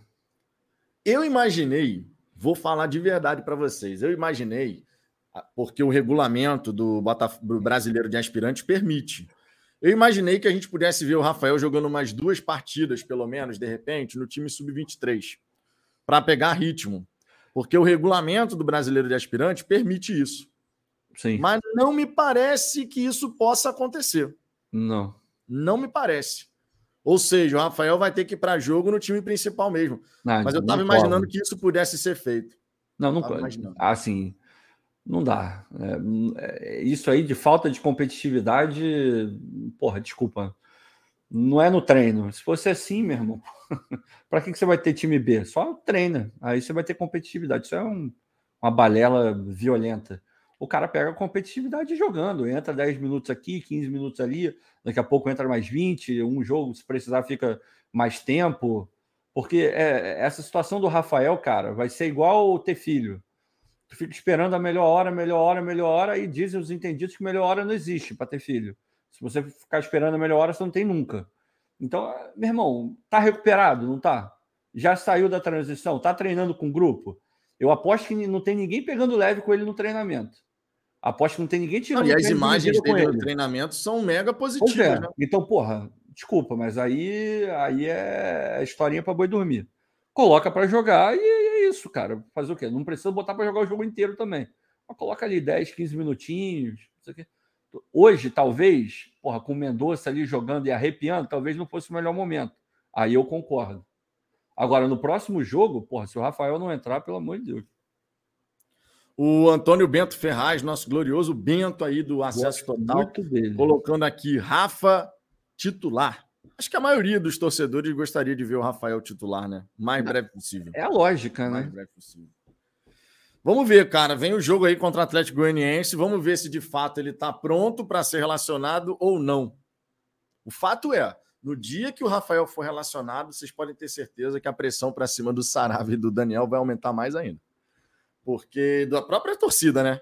Em relação assim, meu irmão, relacionou o cara, agora bota, bota a fera em campo, meu irmão vai, a pressão vai aumentar naturalmente, né? Não dá para a gente negar esse fato. Marcílio Silva, eu vejo muita reclamação de elenco. Será que o treinador não poderia melhor, melhorar o desempenho desses jogadores? Se puderem, respondam, por favor.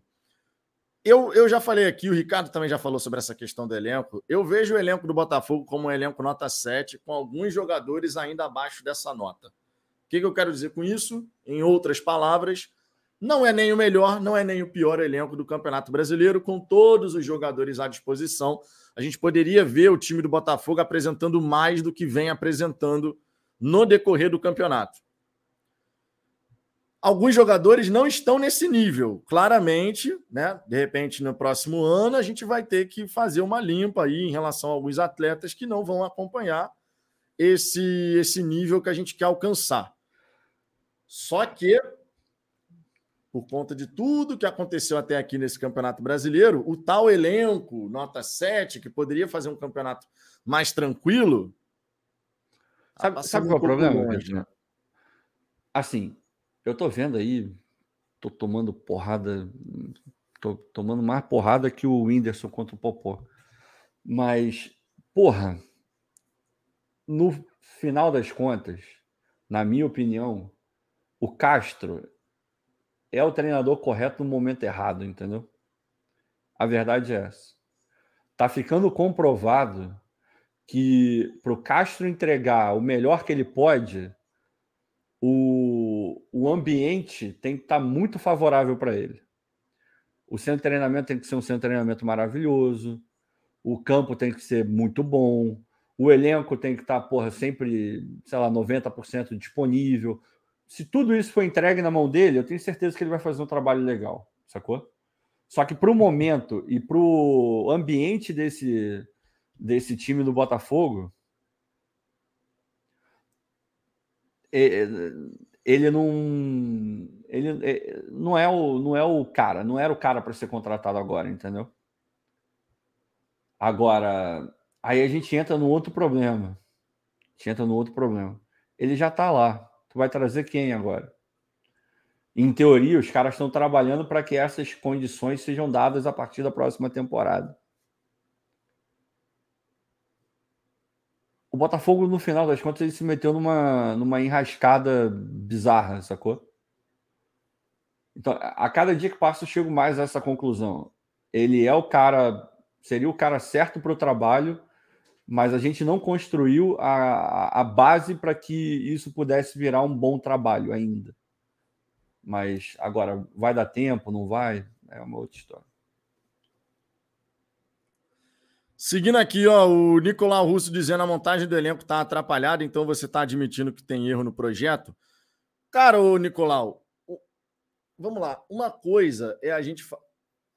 É chato a gente ter que sempre falar isso, mas uma coisa é a gente falar do projeto Botafogo, que é muito maior do que só esse campeonato brasileiro. O torcedor, nessa hora que o time não consegue o resultado, ele detesta escutar isso. A gente sabe disso e como a gente sabe disso que em vários momentos a gente tomou pancada por conta disso. Mas vamos lá. O projeto Botafogo é muito maior do que só esse campeonato brasileiro. A gente pode sim falar que o planejamento para a montagem desse elenco tem falhas. E todo mundo vai concordar com isso. Você Alguns, olha, por exemplo, o fato da gente ter na lateral esquerda o Hugo, Carlinhos machucado e teve que improvisar o Daniel Borges, sendo que trouxe o Nico Ramalani, que veio passar férias, não, não, não, não. foi um erro de planejamento. E o todo Nico mundo foi uma brincadeira de mau gosto. Né? É... E todo mundo vai concordar com isso. É, claro. Agora, por exemplo, o fato da gente estar tá buscando uma série de pontas no mercado. Aí tem o Luiz Henrique, tem o Vitor Sá, tem o Jefinho. Se viesse, por exemplo, o Orreda, que era o Botafogo, estava querendo todos os caras que jogam do mesmo lado, do lado esquerdo. Enquanto na direita é o Sauer, forçando a barra o Vinícius Lopes, que acaba tendo que jogar, e o Piazon, que joga pela direita, mas as duas melhores partidas dele foi pela esquerda. Então é óbvio que o planejamento de elenco para essa temporada ele tem muitas falhas. É um elenco que não está equilibrado. E eu acho que todo mundo concorda com isso. Não tem, por exemplo, um goleiro reserva que faça sombra de fato ao gatito. Não, e ainda libera. Tudo bem que, porra, jogou a camisa pro alto, qualquer um que pegar vai ser a mesma bosta. Tanto ele quanto o Douglas, mas ainda liberaram o Loureiro agora, né? Então. Cara, eu sinceramente, essa montagem do elenco, ela tá. É, é difícil você conseguir enxergar um critério muito claro de como ela está sendo feita, sabe? Obviamente você consegue enxergar que a prioridade é contratar jogadores é, final de contrato, bons jogadores, verdade, mas em final de contrato, não pagar nada para o clube. Esse é o, a forma como estão contratando. Mas digamos, beleza, quer contratar dessa forma? Não foi isso o, o prometido. Não, ele não disse isso lá atrás. Em nenhum momento disseram que esse seria o foco para essa segunda janela. O que foi dito foi outra coisa completamente diferente. É aquela história de que está se comunicando mal para cacete. Mas muita coisa. Mas beleza, digamos que vou fazer dessa forma. Eu, eu não ficaria puto, sinceramente. Eu não tenho esse tesão todo em ver o Botafogo gastando 100 milhões, 200 milhões numa janela. É muito mais inteligente você trazer um jogador muito bom, o Marlon Freitas, por exemplo. É um baita de um jogador. Porra, é craque? Não, se fosse craque, tava no Real Madrid, porra. Se fosse craque, tava, sei lá, no Palmeiras, arrebentando na Libertadores. Não é craque mas é muito bom jogador. Você vai pegar esse cara de graça, você vai falar que é um movimento ruim. Pô, se o Botafogo conseguisse fazer essa, com essa qualidade todo tipo de movimento, a gente não estaria aqui reclamando. Então, o problema não é, não é o não gastar o dinheiro. Adoraria que gastasse também, mas não tem esse tesão todo. Agora, o problema é não atacar onde tem que atacar. É não ter o goleiro, é não ter o lateral, é não ter o atacante, é não ter o meia reserva. Esse que é o problema. Só que a galera tá focando muito no não tá gastando dinheiro, não tá gastando dinheiro, não tá gastando dinheiro. Aí é foda. Não, e quando a gente fala aqui, até o Nicolau Russo aqui, ele pergunta, por exemplo, ó, por gentileza, me responda, a montagem do elenco faz parte do projeto? Claro. Sim, só que a, a, forma como você falou que o projeto tem um monte de erro, que não sei o quê, quando a gente fala de projeto, ele vai além dessa temporada. O torcedor não gosta que a gente fale isso. Normalmente, quando a gente fala isso, vem pancada no chat. Mas a verdade é: uma coisa é a gente falar, olha, a montagem do elenco para esse campeonato brasileiro tem falhas. Beleza, todo mundo vai concordar. Não tem como alguém não concordar com essa afirmativa. A montagem do elenco para esse campeonato brasileiro tem falhas. Ah, Vitor, mas pô, o elenco foi montado lá na primeira janela em cima da hora, porque a SAF virou, foi sacramentada ali no final de março. Tudo isso é verdade também. Tudo isso é verdade também. Não podemos ignorar um lado da história só para corroborar um certo ponto de vista. Mas não dá para negar que, com meses entre uma janela e outra, a gente esperava que certas correções de rota fossem feitas. De forma mais célere, inclusive. O lance, por exemplo, do centroavante, que até agora a gente não tem um. Até agora a gente não tem o tal centroavante experiente. Então a montagem do elenco para esse campeonato foi falha. Mas quando a gente fala de projeto Botafogo, não é só esta temporada. Aí vale aqui uma outra mensagem, inclusive, que é pertinente, inclusive, a gente trazer aqui. O Cais Luiz Jader. E se o projeto for ano que vem na Série B, Vitão, como fica? Tinha que agir agora. É verdade. É verdade. O Botafogo tem que fazer nesse Campeonato Brasileiro o seu dever de casa, que é permanecer, no mínimo, na Série A. Isso é uma verdade. Continuo dizendo aqui que não acredito que o Botafogo vá cair para a Série B. Não vou mudar de opinião em relação a isso nesse momento. A gente está começando um retorno. Estou frustrado com o empate diante do Ceará. Estou frustrado, porque eu queria ver hoje uma vitória e acreditava que a gente pudesse de fato conquistar esse resultado positivo. Duas vitórias seguidas em casa. Mas continuo acreditando que o Botafogo não briga para não cair. O Botafogo vai permanecer e vai pegar pelo menos uma Sul-Americana. Pelo menos. Eu realmente acredito nisso. É claro que se ao longo do campeonato, desse segundo turno, a gente for percebendo os rumos diferentes daquilo que a gente está imaginando que possa acontecer, não tem problema nenhum de mudar minha opinião aqui. Outro dia teve uma mensagem super bacana que eu não vou esquecer jamais. Uma mensagem aqui no chat dizendo: não sou poste, logo mudei de ideia. Se eu precisar mudar de opinião, se os resultados começarem a ir para um caminho horroroso, no sentido de, irmão, segundo turno está passando e nada acontece. É óbvio que eu vou mudar aqui de, de opinião. E não tem problema nenhum, cara. Não vou morrer abraçado com uma opinião só para ficar, não, eu defendi aquela opinião até o fim. Porque a gente tem que, obviamente, ir avaliando o que está acontecendo. Mas existe uma diferença, e a gente tem que fazer essa diferença entre o que é um planejamento de elenco para esse campeonato e o que é o tal projeto. Então, quando eu vejo, por exemplo, o torcedor falando assim: Eu não acredito mais em projeto nenhum. Eu digo, calma lá. Você tem toda a razão de estar chateado com os resultados momentâneos, com os resultados que a gente está tendo até aqui no Campeonato Brasileiro, porque é totalmente natural a gente estar chateado com esses resultados. Só que uma outra coisa muito diferente é você achar que tudo aquilo que a gente tem que ter no futuro de centro de treinamento, de não sei o quê, tudo aquilo que a gente quer de mudança no Botafogo, isso, ah, porra, meu irmão, larguei de mão. Aí não. Porque aí realmente, com o passar dos anos, nada vai mudar. Se a gente achar que nada vai dar certo e nada preste, tá tudo uma porcaria, e daqui em diante é tudo ladeira abaixo, eu não vou por esse caminho.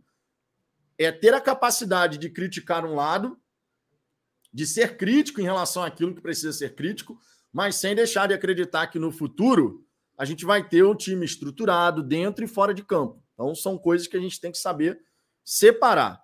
Não, Deixa eu trazer aqui alguns superchats, só para a gente poder matar essa galera aí que. Não matar a galera, peraí.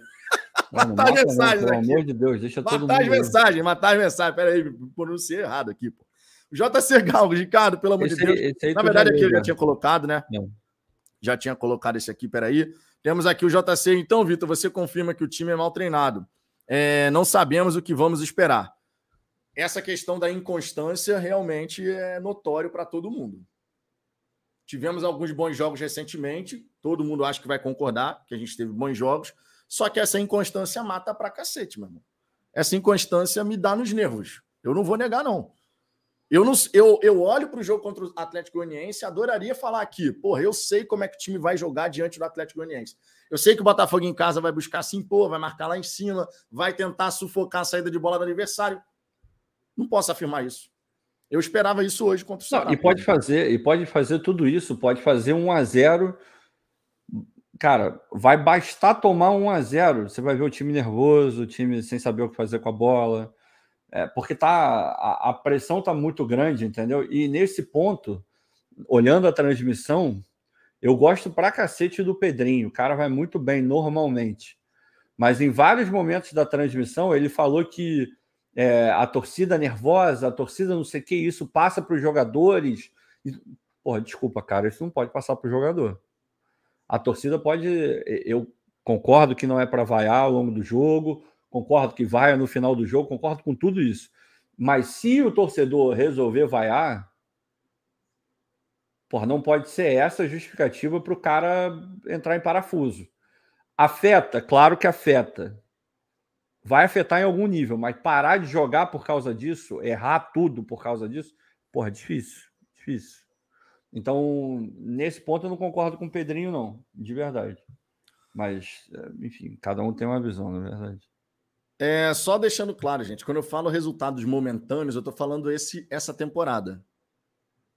Resultados momentâneos frente ao que a gente tem nos próximos anos aí, três, quatro, cinco anos, entendeu? Então entenda os resultados momentâneos como os resultados desse campeonato brasileiro. Não estou falando só dos resultados agora das últimas três partidas. Beleza? Só para deixar claro aqui na minha fala. Temos aqui também algumas mensagens, deixa eu passar aqui, deu uma boa passada aqui na galera. A Leonora dizendo boa noite, amigos. Boa noite, Leonora. Beijão pra ti. A Daenerys Targaryen. Targaryen. A Zambuja, não tô queimada, não. Tá aqui. tá mais queimada que o, que o Matheus Nascimento. Desculpa aí, o Daenerys. O garoto propaganda da Betfair, Ricardo, seja sincero, não dá vontade de xingar tudo e mandar o Luiz Castro pra casa do cacete. Ele não falou não, bem esse só, cacete aqui, não. não eu defendia muito ele, mas não dá. Não, não só dá como eu faço. Todos os jogos. Hoje eu xinguei algumas vezes todos os jogadores. Xinguei o Textor, xinguei todo mundo. Cara, eu sou um, um, torcedor, eu não sou jornalista, não sou bosta nenhuma. Eu sou um torcedor como qualquer outro.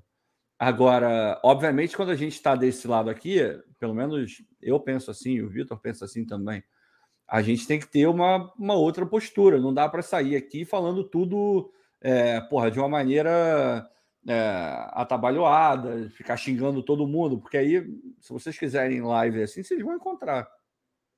A mídia alternativa está aí para preencher todas as lacunas, ao contrário do Mazuco e do texto. Mas, porra, não é isso que vocês vão encontrar aqui. Pelo menos comigo, o Vitor também não vai nessa linha. Não, não, vai, não vai rolar isso, infelizmente. Para alguns, né? Não, eu não vou abrir live para ficar xingando, gente. Isso aí vocês podem ter certeza que eu não vou fazer isso. A gente tenta falar aqui as nossas opiniões, que obviamente vocês podem discordar, problema zero nisso. A gente só pede, obviamente, que discorde com respeito, né? Porque não tem necessidade alguma de faltar com respeito, tanto a gente com vocês quanto vocês com a gente, mesmo que discorde da opinião. Muitas vezes a gente discorda da opinião, por exemplo, que é colocada no chat, mas faz parte, né? Ah, o César, o César Fonte parece estar ouvindo o que você está falando bem, assim, tá sabendo interpretar bem para caramba o texto. É, realmente parece que ele é, ele é bom. Devia estar aqui, inclusive.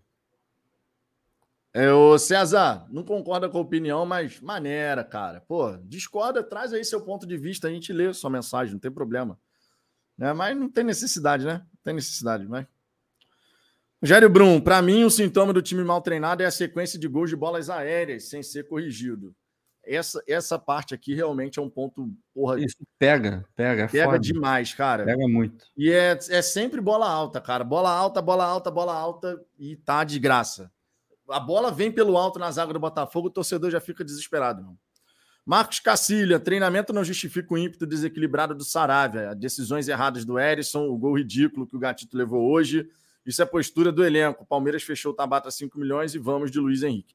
Cara, não dá para a gente saber como é que o Tabata vai jogar no futebol brasileiro também. E outra, o Luiz Henrique, ele estava um tempão parado.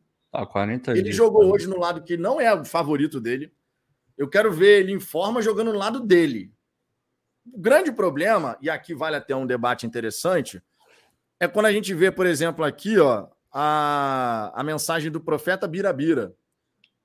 Quem, quem se lembra, o Jefinho para o Luiz Castro não estava pronto. Quem lembra? Teve Realmente teve isso, e agora o Jefinho é titular ali, meu irmão, direto na, na no lado esquerdo, né?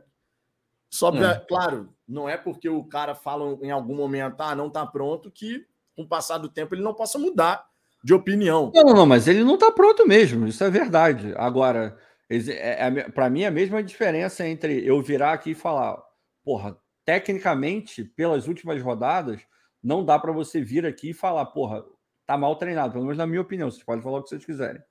Agora, ao mesmo tempo, eu não posso vir aqui e falar que tá bem treinado, porque não tá. É a mesma coisa. O Jefinho tá pronto? Não, não tá pronto. Mas mesmo não pronto, ele é titular do time. E tá tudo bem.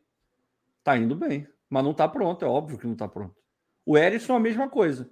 É titular do time, tem feito gols, já resolveu alguns jogos, mas também não tá pronto. Uma coisa não invalida a outra. É porque a gente tem, na minha opinião, a gente tem que parar com isso. Mas, como eu já falei, isso é um reflexo de um monte de coisas. Isso não é só no futebol. Vou dar uma de Luiz Castro aqui, vou filosofar. Mas a verdade é essa. Quando você falar, eu não gosto de amarelo, alguém vai virar, então você odeia vermelho. Porra, só falei que eu não gosto de amarelo, irmão. Não falei que eu odeio vermelho. Não falei que eu odeio cinza. Só que quando você fala uma coisa, obrigatoriamente é, é a eterna dicotomia. É, ou é um ou é outro. Ou é não sei o que. É o maniqueísmo do cacete. Ou é bom ou é ruim. Não, pode ser mais ou menos. Pode ser bom numa hora e ruim na outra. É foda. Temos aqui o JC também colocando: se o Rafael não está pronto, o Luiz Castro está pronto. Bom, aí são coisas completamente diferentes, uhum. logicamente, né? Mas entendi a ironia, JC, tá valendo também.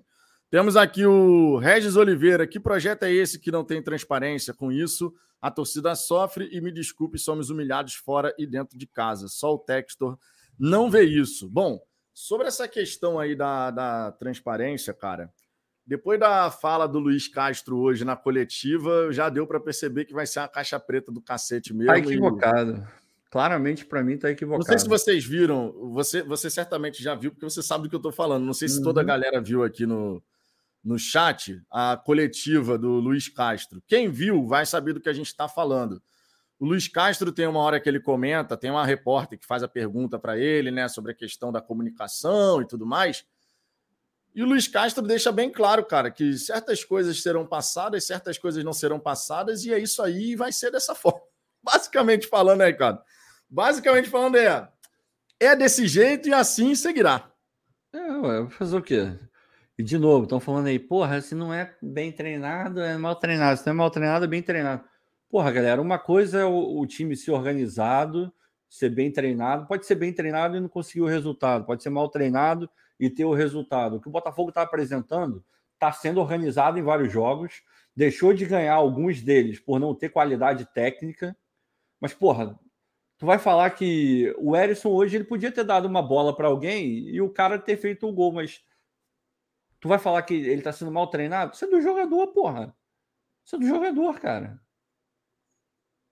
É, não, e só dando crédito aqui, porque eu não consegui identificar pela voz na ocasião da coletiva a Aline Bordalo que fez essa pergunta aqui que a gente se referiu, tá? Muito então a galera aqui trouxe Muito esse bom. destaque. O Carlos Luiz Jader, teve também aqui o Daniel Castro, dizendo que foi a Aline Bordado, que obviamente tem um canal aqui no YouTube, Botafogo nela, tá?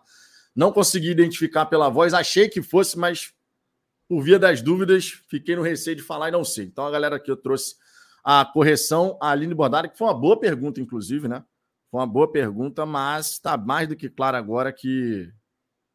Irmão, tá vai ficar desse jeito ele tá mesmo. cagando, ele não tá nem aí para isso. Vai ficar é desse jeito, jeito que ele quer e pronto. É, a gente pode reclamar aí, pô, não tem transparência, não sei esquece, o quê, poderia tá comunicar, e esquece, não vai ter isso. Então tá mais do que claro agora que não terá isso. Erro, erro do Castro. Se vem diretamente dele, que tá parecendo que vem, erro, tá errado. Não... Sabe por quê? Qual é a justificativa? Ah, eu não tenho que abrir tudo, porque, sei lá, pode o, o adversário não sabe é, porra, quem vai jogar, meu irmão, tá fazendo uma diferença? Os caras estão vindo aqui, estão jogando do jeito que querem, não tá fazendo a menor diferença. Faz diferença para mim, eu, eu queria saber. Agora, o técnico do outro time não tá fazendo diferença alguma. É. O Ramon aqui, vocês estão de sacanagem, parece que vocês foram comprados. Pô, cara, você descobriu Fomos nosso sim. segredo, Ramon. Fomos sim, cara. Eu, Fomos inclusive, não sei nem hein, Ramon? eu tô aqui e por que, que eu não tô na ilha que eu comprei com o dinheiro que o Botafogo me deu. Pô, tá de brincadeira, né, Ramon? A gente tem que saber, olha só, a gente tem que saber lidar com opiniões contrárias às nossas, assim como a gente tem que saber lidar aqui com muita calma para poder muitas vezes escutar e ler coisa que a gente não não gostaria de ler, mas a gente acaba tendo que ler, não tem jeito. Porque a gente se propõe a estar do lado de cá. Agora, meu irmão, achar que por conta de uma opinião contrária a gente foi comprado. Comprado por quem, cara? outro dia Deus. eu tive. Não, outro dia eu tive que ver no, no Twitter um cara, o que que uma exclusiva não faz? Como se eu fosse regular minha opinião por conta de uma exclusiva que aconteceu em maio, irmão. Não, não, é, eu vou te tá falar, vou te falar uma parada e eu vou tá falar por mim, eu vou falar por mim e pelo Vitor. Para quem está acompanhando o chat, acredito que a maioria tá, vocês estão vendo o tanto de, de gente porra, me dando porrada a live inteira. Se eu fosse vendido desse jeito, eu estaria falando outras coisas. Eu não estaria falando o que eu acredito, não, não estaria falando o que eu estou falando. Eu, eu posso dizer para vocês, vocês não são obrigados a saber disso, obviamente. Eu não tenho nenhuma tendência a ser masoquista. Nenhuma. Em nenhuma esfera da minha vida. Porra, apanhar é uma bosta, não gosto. Então, pô, para que, que eu ia. Se eu sou tão vendido assim, ou, ou, falando igual o, o de Pedreiro, se eu sou se eu fosse tão vendível assim, porra, eu ia estar aqui concordando com vocês. É isso mesmo, Castro é uma merda, quero que o Castro vá embora. Mas não é isso que eu tô falando. Então, não, cara, não faz o menor sentido mandar uma mensagem. Não, não. Que gastou dinheiro, pelo menos, para falar uma merda dinheiro dessa. mandando uma mensagem dessa. Não, não, não. Que continue assim. Quer, quer falar uma Aí merda não, desse né? tamanho? Manda no superchat, pelo menos. Bom, pelo menos ele mandou uma outra aqui. Aí, é isso essa aí. melhor, inclusive. É. Luiz Castro está pronto para ir embora. Vamos cair com ele, ó. Postou a sua opinião aqui, aí Essa sim aí tá uma opinião, boa. né? Que legal. vale a pena a gente colocar aqui agora, ó. Vamos saber lidar com opiniões distintas. Vocês podem achar que a gente fala bobagem pra caramba aqui. Às vezes, vão... claro. às vezes, até quem mais acha que a gente fala bobagem vai concordar com o que a gente vai falar. Maravilha. Verdade seja dita. Em algum momento, até quem acha que a gente fala bobagem pra caramba vai chegar aqui e vai falar: não, nesse ponto eu concordo. Porque a vida é assim, gente. A vida não é feita de discordância 100% do tempo, nem você concordar com os outros cegamente. A vida é feita dos dois lados na história. Então, essa história de, ah, comprado, não sei o quê, meu irmão. É a mesma coisa de achar, trazendo um outro aqui, um outro ponto que muita gente acha não, porque os canais da mídia independente têm voz dentro do Botafogo. Tem, tem porra nenhuma, porra gente. Tem nada, gente. No passado, a gente até podia chegar e falar que a pressão que vinha dos canais e tal, porque a galera lá dentro via, não sei o quê. Hoje em dia, hoje em dia acreditar nisso, cara, é perda de tempo, sinceramente. Perda de tempo. E outra, Se tem uma coisa que vocês podem ter certeza, que nem eu, nem Ricardo, nem Cláudio faremos aqui no Fala Fogão, é regular a nossa opinião por conta de qualquer coisa que não seja o nosso amor pelo Botafogo. A minha opinião é aquilo que eu estou vendo, aquilo que eu acho que está acontecendo, enxergando a situação que está acontecendo. Vocês podem gostar da minha opinião ou não. É um direito de cada um. Mas a minha opinião sempre vai ser pautada naquilo que eu estou vendo. E o ponto principal é o Botafogo. Eu não estou aqui para agradar A, B ou C, nem o Ricardo. Inclusive, nem vocês. Se eu tiver que falar alguma coisa que vai desagradar a galera que está aqui acompanhando, faz parte, irmão. Preciso nem dizer, né? É. Faz parte. Ou vocês acham que a gente vai abrir live aqui só para jogar para a galera? Vocês sabem que a gente não vai fazer isso, né? Já tá mais do que careca, né? De saber. Eu, pelo menos, tô. É, eu tô ficando também. Tá Entendeu? Então, cara, é saber lidar com a opinião diferente. Às vezes a gente vai concordar, às vezes não. E tá tudo bem com respeito, tá tudo bem. Francisco Bisneto, mas tem que ver o contexto desses jogos. Atlético, técnico já para cair. O Turco Mohamed. Uhum. Santos, time sem técnico. O Atlético Paranaense, time misto e atenção dividida. Cortinas, jogo treino de Corinthians, né? Cortinas, saiu Cortina. Jogo treino deles. Tá aqui um contraponto, Ricardo. Não, é, é claro que é um contraponto. Agora, isso não muda. Isso é o, esse é o campeonato que a gente está jogando. É o campeonato onde vai ter gente que vai poupar, gente que não vai poupar. É, tu vai pegar um, um time que está sem técnico, outro time que está. É, é, o campeonato. O que eu posso fazer? É, o fato é que entraram em campo Botafogo e Santos, entraram em campo Botafogo e Atlético Paranaense. Porra, é, é porque é foda, né? Assim a gente vai estar tá dando razão os caras falaram que aquela boa partida do Atlético Paranaense foi porque os caras estavam com a atenção dividida, estavam pensando no Flamengo. Porra nenhuma. Você acha que o jogador que estava em campo estava pensando no Flamengo? Ele estava pensando em dar uma porrada no, no Carlos Eduardo, era isso que ele estava pensando. Estava pensando em cozinhar um jogo em algum momento. Isso é uma besteira, cara. Desculpa, mas é, eu ouvi isso em alguns momentos e para, isso é besteira. E não faz isso, isso não acontece tá pensando no não sei. Durante o jogo, não pensa. Deixa eu ver aqui outras mensagens do Fábio Gates. O Botafogo é uma loteria, não tem como saber como vai jogar. A gente precisa ser mais constante, cara. Para ontem. Pra esse, ontem. esse é um grande ponto. A gente precisa ser constante. É jogar no nível, é repetir dois, dois, três jogos no nível do Atlético Paranaense. Não pode oscilar tanto a merda é que a gente já gastou é, a, a, barrinha do, da oscilação, de, da, da torcida olhar e, e, enxergar isso como algo válido, a gente gastou no momento que não era para ter gasto, entendeu? A gente gastou de uma forma muito rápida. A gente apertou o botãozinho demais. Assim. Então hoje é difícil você vir aqui e falar isso. Mas sim, depois de uma segunda janela, e a gente já tinha falado isso, vão chegar jogadores novos, ele vai precisar encaixar esses caras, vai precisar fazer com que tudo funcione, não vai ser de uma hora para outra que tudo vai funcionar. Agora a torcida não quer saber disso, e não estou tirando a razão da torcida. Mas a verdade é essa.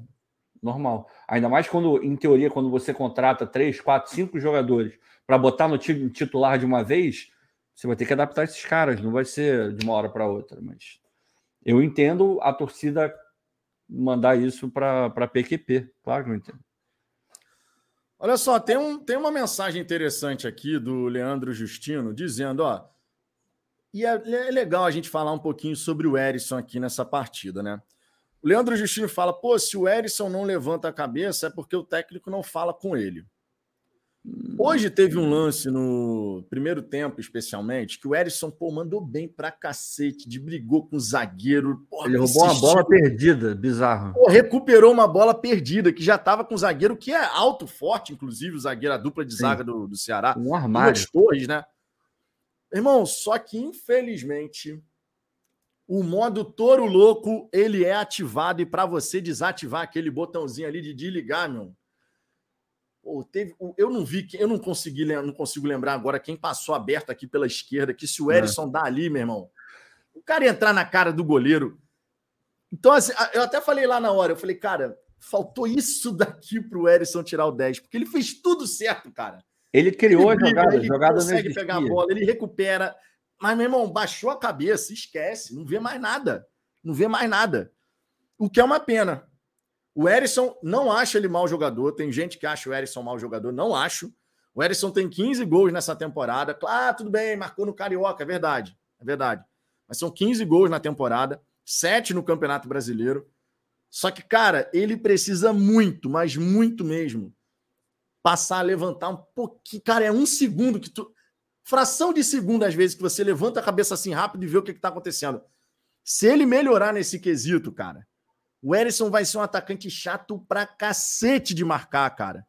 Porque ele é um cara que briga, ele é um cara que disputa no corpo, que o, o, o zagueiro tem trabalho para marcar o Erisson. Não é um cara que ah, a natureza marca. Deixa lá que a natureza marca. Aí, aí que tá. Até nisso, você não ter o camisa 9 principal atrapalha.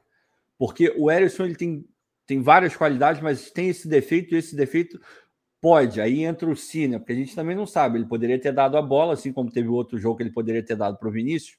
É, eu acho que era o Vinícius. E poderia ter tido a vitória naquele lance, ou empate, tanto faz. Mas é tudo se. De repente ele vai dar a bola, o cara vai perder, vai se embananar, a gente não sabe. Não tem como garantir que seria gol. Mas até nisso, a falta do camisa 9 atrapalha. Sabe por quê? Ele, com todos esses defeitos em termos de noção de espaço, de olhar para No próximo jogo, ele tem que ser o titular, cara. Ele vai ser o titular. Independente então, ele, de qualquer coisa, ele tá lá. Ele, ele, pode errar o quanto ele quiser. Porque no próximo jogo vão botar o Matheus, o Caixa vai falar: não dá para botar o Matheus, vou ter que botar o Edson de novo. Não tem camisa 9. Não tem, a lacuna tá lá. Até nisso atrapalha, porque de repente, porra, tá vindo errando direto, meu irmão. Vamos pro banco, vamos ver vídeo uma atrás do outro, ao invés de ficar vendo YouTube, vamos ver uns videozinhos aqui. E tem outra também, de repente, quantas vezes, quantas vezes, é, sei lá, na, na tua vida aí, tua mãe falou, não vai por aí, não faz isso, não faz isso, não faz isso. Ou alguém falou, não faz, não faz. Você foi, fez, quebrou a cara e aprendeu quebrando a cara. Tem hora que pode falar o quanto quiser, a gente nunca vai saber se o Castro fala ou não fala com ele. De repente o Castro fala, mostra vídeo, e às vezes é mais forte que o cara. Quando ele se vê naquela situação, ele não consegue, ele nem lembra do que foi falado para ele. É difícil. Não, é essa história de achar que isso é culpa do Castro, não dá, né, gente? Não dá, não dá, não dá para né? botar, não, cara. Provavelmente e, e... o Castro já conversou com o Erisson em algum momento. Falar, e qualquer treinador poderia ser, eu, eu estaria falando para. Quer dizer, vamos continuar dizendo, mas foda-se. Poderia ser o Dorival Júnior, poderia ser o Renato Gaúcho, eu falaria exatamente a mesma coisa. Exatamente a mesma coisa. No final, o culpado de não levantar a, a, a cabeça, de não olhar para onde tem que olhar, é o Erisson. É ele que está fazendo, é ele que está em campo, pô. Não, e achar que o treinador não orienta os jogadores. Claro que orienta, chegar... claro que orienta. Só que, cara, o, o Erisson, o Ricardo comentou isso numa outra live, e realmente a gente tem que refletir sobre isso em relação ao Erisson. O Erisson já, o Erisson não teve base, todo mundo sabe disso, ele não passou por categoria de base e tal, então isso já tem uma falha de formação, porque ele não veio desenvolvendo certos elementos do seu jogo a nível né, de um processo ali bem definido de lapidação de talento. Jogou na Vars e tal, virou profissional, jogou no 15 de Piracicaba. No 15 de Piracicaba, muito provavelmente, era bola no Erisson e decide. Dá para a gente imaginar. E no Brasil de Pelotas era a mesma coisa no ano passado. Tanto é que o Erisson ele chegou no meio do campeonato e fez metade dos gols do time no, na Série B. Brasil de Pelotas, que caiu na lanterna e tal, não sei o quê. Então o Erisson, nos outros times que ele jogou, muito provavelmente era dar no Erisson e ele tem que ir. E ele tem que arriscar, ele tem que tentar. Nesse Botafogo, ele não precisa fazer isso. Só que até você largar um certo vício futebolístico, digamos assim, o jeito de você jogar, de você entender a partida, leva um tempo. Por isso, inclusive, a chegada de um centroavante experiente pode ser mega útil nessa questão. Porque o Erisson ele pode aprender. Repito, o Tiquinho Soares, se vier de fato, o Tiquinho Soares ele não é o centroavante dos sonhos de nenhum botafoguense. O Ricardo falou bem isso aqui e está certo.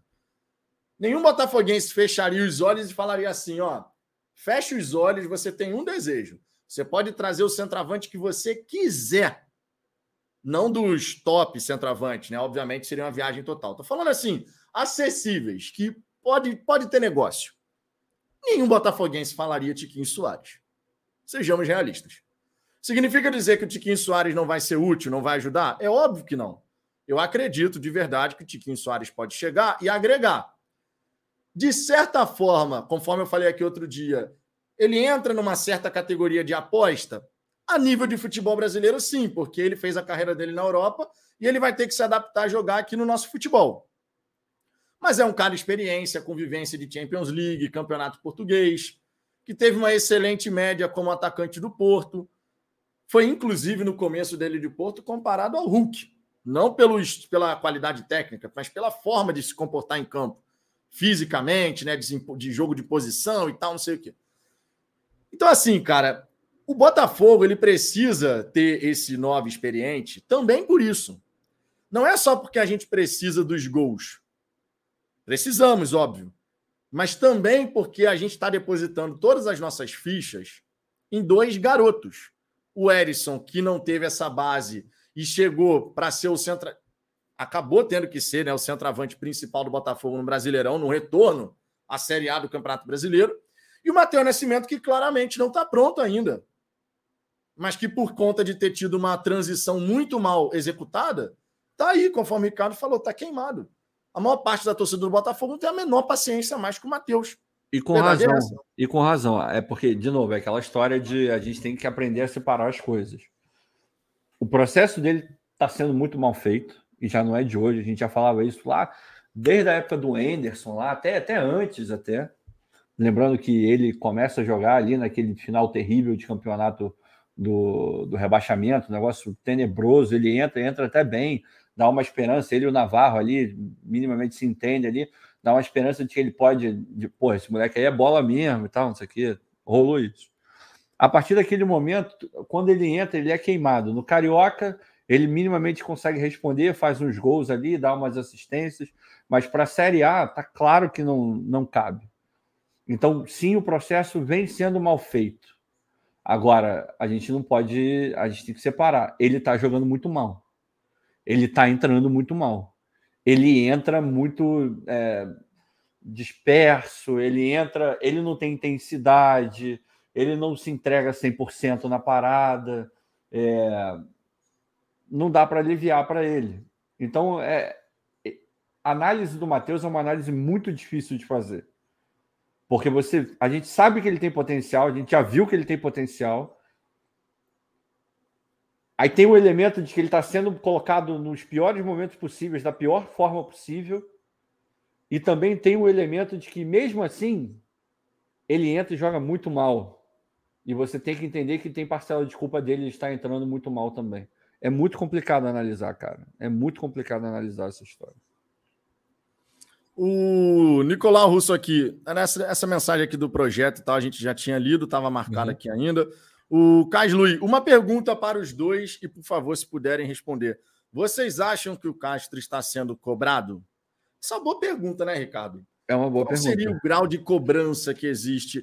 Eu acho que não é aquela cobrança habitual que a gente estaria acostumado no, no futebol brasileiro, porque o Textor está enxergando essa situação com o Castro muito além desse Campeonato Brasileiro.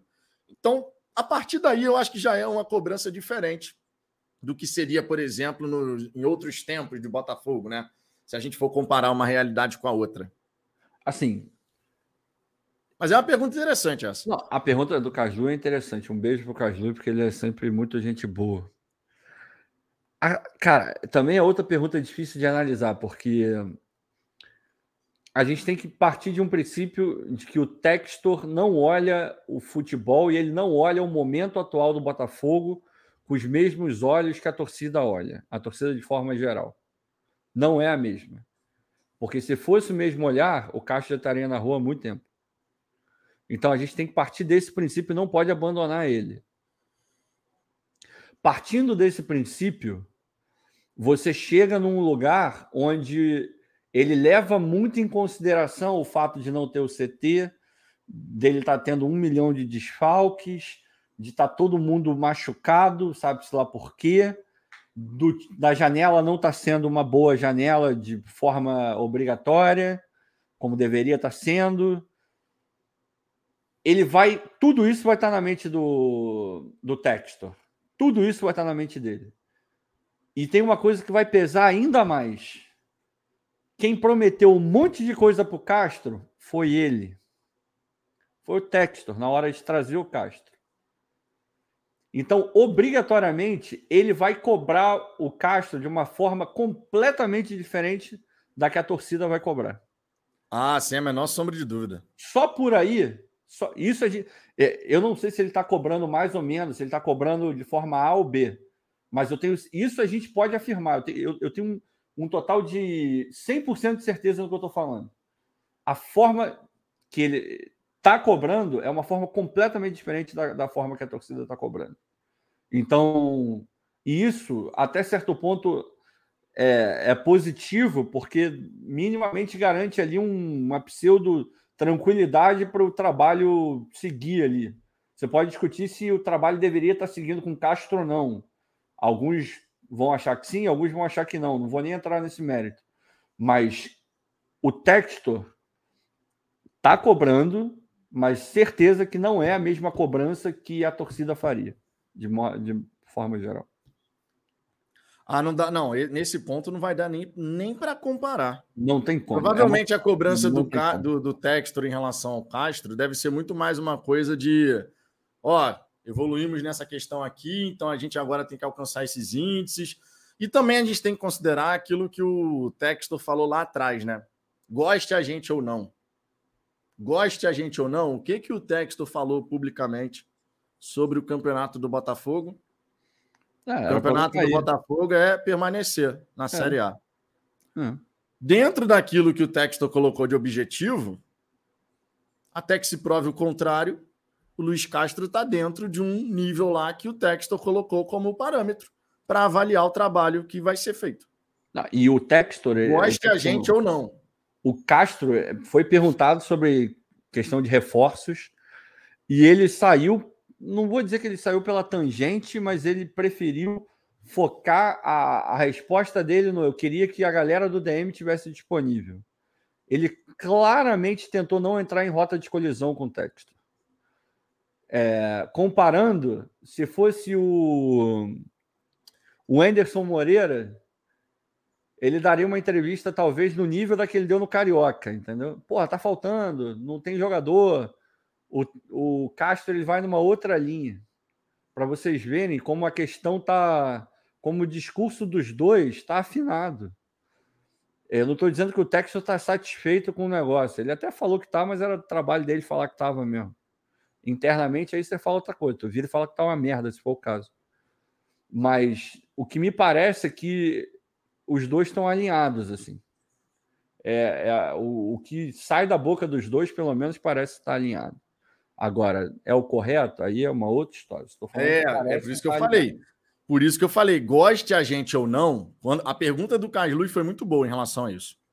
Foi realmente muito boa, Caslui. Obrigado aí pela, por mandar uma pergunta tão interessante. Goste a gente ou não, até agora, dentro daquilo que o Textor colocou como alvo para o Botafogo, permanência na Série A, até agora o Castro está atingindo esse parâmetro. Não, é. Então a cobrança, possivelmente dentro do Botafogo, não é nem de perto, nem de longe, de qualquer distância que vocês queiram colocar, o que a torcida, por exemplo, está realmente exigindo ali. Não vai nem se comparar. Não vai nem se comparar. Não. Não vai nem se comparar, a verdade seja dita. Sérgio Luiz aqui. O Botafogo é igual a Mega Sena, difícil de acertar o resultado. Verdade. Bem verdade mesmo. É verdade, Sérgio. Tá complicado mesmo. O Darcy Soares. Quem achou que estaríamos tranquilos depois de cinco meses vindo da Série B, sem estrutura, não entende nada de futebol. Infelizmente, são vários na nossa torcida. Cara, mas aí é que tá. É, essa é uma outra, outra uma questão muito interessante também. Eu já dei aqui uma opinião anteriormente, falando o seguinte: olha só, o time poderia estar no meio da tabela décimo lugar, por exemplo. Posição do São Paulo, por exemplo. São Paulo perdeu para o Flamengo em casa hoje. O São Paulo é décimo primeiro. São Paulo tem 26 pontos. Em um ponto a mais que o Botafogo está em décimo primeiro lugar, o Botafogo está em décimo segundo. O São Paulo tem 11 empates no Campeonato Brasileiro. Perdeu só cinco jogos. Perdeu cinco jogos, empatou 11, venceu cinco. É uma campanha muito irregular também no sentido de resultados, né? Porque empata toda hora, toda rodada praticamente. São Paulo tem ali a possibilidade maior é o empate mesmo. Se o Botafogo estivesse no meio da tabela, em décimo lugar, nono lugar, ali, mas jogando um futebol mais interessante, possivelmente nós não estaríamos tão frustrados em relação a resultados quanto a gente está. O que intensifica esse grau de frustração em relação ao que o Botafogo apresenta é que a gente não consegue ver o tal bom futebol jogado, aquele que nos dê a expectativa de, cara, estamos construindo alicerces muito sólidos para que, de repente, numa próxima temporada, o Botafogo já consiga brigar por algo maior. É, Hoje, o torcedor não consegue ver isso. O, o problema desse. Aí vamos fazer uma análise geral. O problema desse Botafogo é que ele é inconstante até nisso. Em dado momento do campeonato, a gente discutia aqui. Porra, o Botafogo tá jogando porra nenhuma, meu irmão, mas tá conseguindo resultado. Tá conseguindo ganhar. Em dado momento do campeonato, a gente inverte a lógica.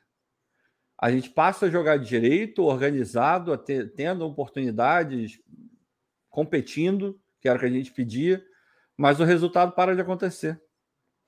A gente está inconstante até nisso. Por isso que é tão difícil analisar o, o trabalho como um todo. E, de novo, a gente não pode esquecer qual campeonato está sendo jogado. Eu já falei isso aqui e vou falar um milhão de vezes. Com todos esses defeitos, com todas as cascas de banana que o Botafogo jogou para ele próprio e fez questão de escorregar, a gente não está na zona de rebaixamento, ainda está com quatro pontos de diferença. Cinco, no caso. Cinco, é, empatou hoje. É quatro, porque eu já estou prevendo que vai ter rodada, vai ter gente que vai ganhar, vai ter gente que vai empatar. Então a gente, essa diferença vai diminuir, de qualquer forma. Então, o campeonato é esse: é o campeonato onde o Botafogo não consegue resultado de porra nenhuma, mas não entra na zona de rebaixamento. Isso é garantia? Vai continuar até o final? Não estou dizendo isso. Não tem como prever. Mas até aqui é o campeonato. Esse campeonato brasileiro é uma grande pista de patinação. Tá todo mundo patinando, a verdade é essa. A verdade é essa. E isso tem sido algo que está protegendo o Botafogo de alguma maneira. Mas até quando isso vai durar, eu não sei. Está durando até agora, décima, sei lá, vigésima rodada, sei lá, vigésima primeira rodada. Por isso que o Botafogo precisa voltar a pontuar, para não ficar negociando com esse campeonato bosta onde está todo mundo patinando, porque isso pode mudar de uma hora para outra. E aí é que aí é que está o grande da questão. Antes de ler a mensagem aqui do Duílio. Aí é que está o grande da questão. Nesse campeonato, onde todo mundo está patinando, quando você encara as equipes que estão na parte de baixo da tabela, ainda mais no retorno, que é o momento derradeiro do campeonato, a gente não pode dar os vacilos que a gente deu no primeiro turno. Pois é, pois é. 18 pontos que ficaram pelo caminho no primeiro turno contra essas equipes. A gente começa no primeiro jogo em casa, de uma sequência de duas partidas em casa, já deixando dois pontos pelo caminho. Essa que é a merda. É, é um campeonato tão louco. A vitória, o, o negócio é que em campeonatos anteriores, o que, que fazia você subir na tabela?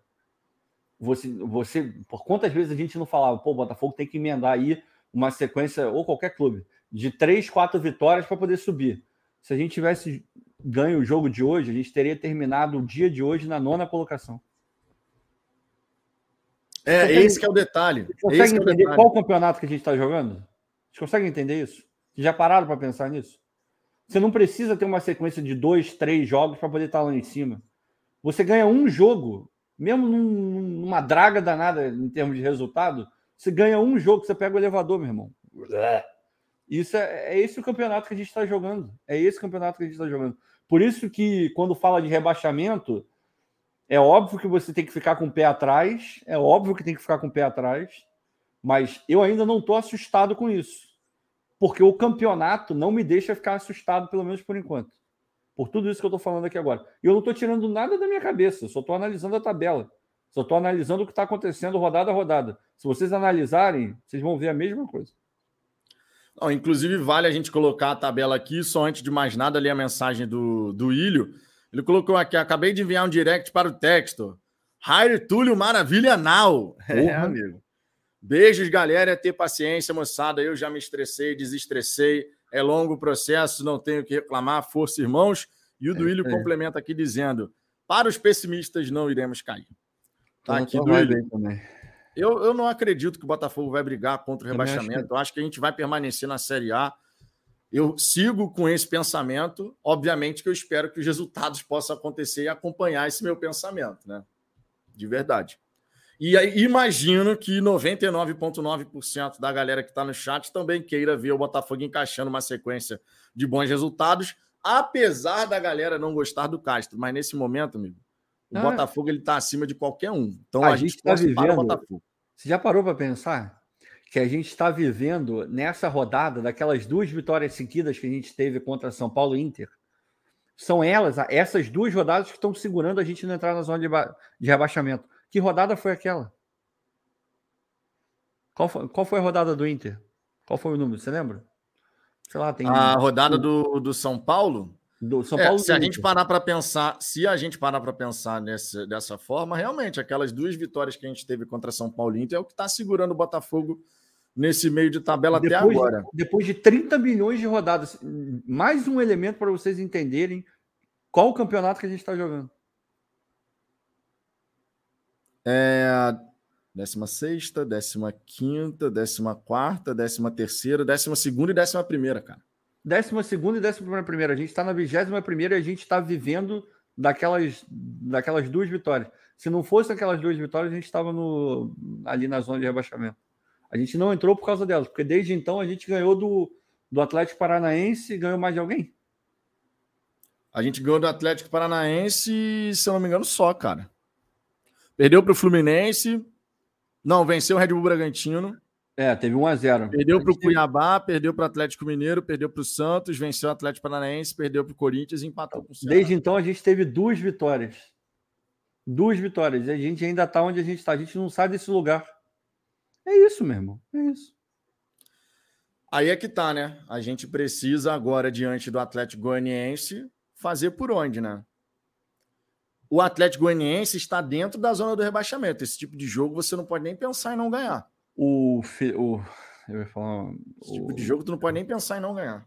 O Sampaio falou: o próximo jogo é obrigatório a gente ganhar. Não, mas não tem outra. Pô, o atleta... Vamos mostrar a tabela aqui, né? Vamos mostrar a tabela para ilustrar isso que a gente está comentando. Olha só, como é que está a configuração da tabela? Logicamente, vou botar aqui da parte que nos interessa, né? A gente tem o do América Mineiro para baixo, ó. O América Mineiro é nono colocado, era onde o Botafogo deveria estar hoje né? Vencendo o Ceará, mas não conseguiu.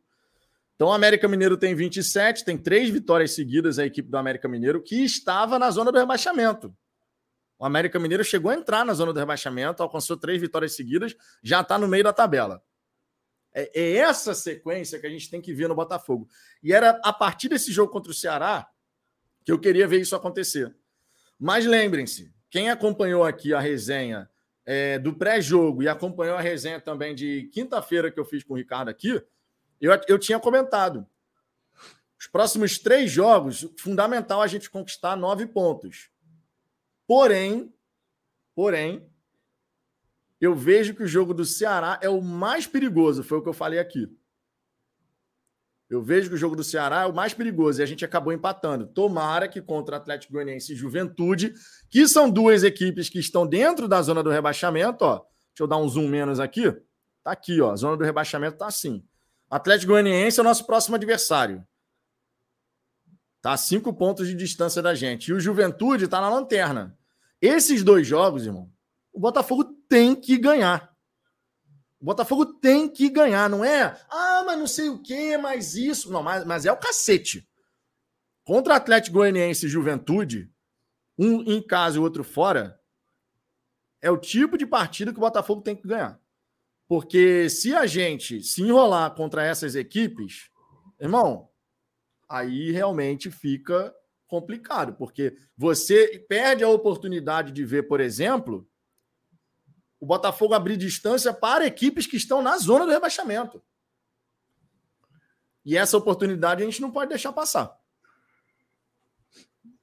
Tem esse detalhe. Então, é realmente para a gente poder ver como é que o Botafogo vai se comportar. E espero de verdade, ó, a gente vai ter, imagino, né, o retorno do Marçal. A gente pode ter o Vitor Sá sendo relacionado. O Rafael, agora eu estou na dúvida se de fato ele vai ser relacionado ou não. Estava imaginando que pudesse ser, mas agora eu estou na dúvida. O Cuesta está aí disponível, o Eduardo vai poder estar tá disponível, o Lucas Fernandes, infelizmente, não. Aí é, é, papo da gente ver quem ele vai colocar, se é o Oyama, se é o Patrick de Paula, é uma dúvida que eu tenho. Sinceramente, é uma dúvida. Ou é um ou é outro. Cara, é um, deve, é outro. deve, ter o. Sei, vai. É, não sei. Vai eu acho que um é outro, cara. Não tem muito pra onde correr, não. Não, vai ter o Danilo também, né, em teoria. Ah, mas será que ele vai colocar o Danilo assim, passando na frente de todo mundo? Porra, botou o Carlos Eduardo, cara. Por que, que não vai botar o Danilo? Ah, botou o Carlos Eduardo por uma necessidade latente, né? Não é o caso, de repente, do Danilo. Não, claro que é, pô. Por que não? Mas o Danilo não vem para ser primeiro volante?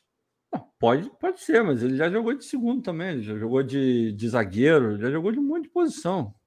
E ele pode jogar de primeiro e você cuida, coloca, sei lá, tudo bem que não é o ideal, não é o que ele gosta, mas coloca o, sei lá, o Patrick de segundo, sei lá o que ele vai inventar. Agora, que dá para fazer, dá. É, o Piazon, não sei, cara. O Piazon, não sei se ele vai estar disponível. De repente, podia também, podia botar o Piazon mais centralizado, se fosse o caso. Traz o Carlos Eduardo para trás, coloca o Piazon mais adiantado e joga do mesmo, do mesmo jeito que tem jogado. É, não sei, não sei o que ele vai fazer. Realmente é aquilo que a gente estava falando. O Lucas, ele não tem substituto. E ele é. Ele hoje nesse time ele é absolutamente vital. Como é que vai funcionar sem ele? Difícil, é difícil imaginar. É, deixa eu ver aqui mais algumas mensagens. Ó. O Hugo Leonardo, o rebaixamento é a realidade. Parem de enganar a torcida. Cara, Hugo, se você acha que a gente abre live para falar alguma coisa com a intenção de enganar alguém, cara, a gente está meramente dando a nossa opinião aqui, Hugo. Ah. Você pode discordar plenamente daquilo que a gente fala. Achar que a gente está aqui para enganar torcedor, meu irmão, eu estou dando a minha opinião. Tem gente que vai concordar, tem gente que vai discordar. O Ricardo vai falar a opinião dele. Tem gente que vai concordar, tem gente que vai discordar. É assim mesmo, cara. Não, se você acredita, hoje, se você, dentro de você, se dentro de você você acredita que o rebaixamento é a realidade, quem sou eu para falar, não, Hugo, não pense assim? Na minha opinião, não é assim. Mas você tem o direito de numa opinião contrária. Problema não, cara. O Marcílio Silva volta a dizer: não queira a demissão do Castro quando estiver na zona, assim fica fácil e sejam coerentes. Da minha parte, você não vai ficar vendo aqui eu ficar fora Castro, fora Castro. Já disse que eu não vou fazer isso.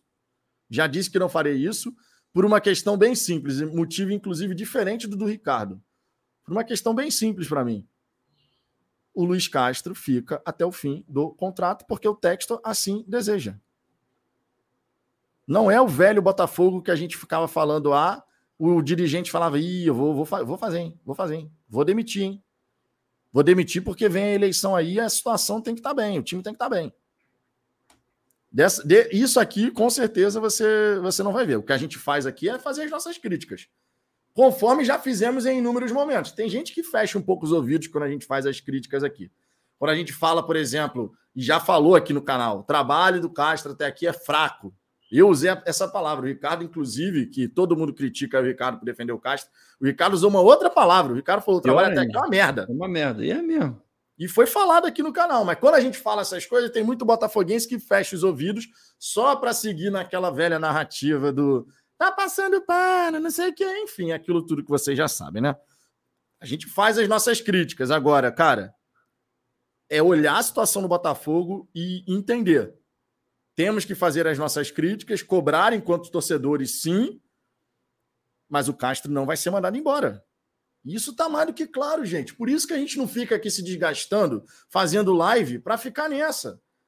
Pô, meu irmão, o Textor já falou, o Castro já falou que fica, o Textor encara o Castro como sócio dele, e assim vai ser, gente. E assim vai ser. Não tem jeito, cara. Nesse, nesse aspecto, gente, a gente é andar em círculo. É andar em círculo. Porque é isso aí, ponto. É isso aí, ponto. Olha só. A gente já está aqui há 2 horas e 15, nem viu o tempo passar. Tá? Queria agradecer imensamente a presença de cada um de vocês. Nesse domingo, às 10 da noite, tem a resenha aqui. Tá? A gente passa um pouquinho pela coletiva do Luiz Castro. Né?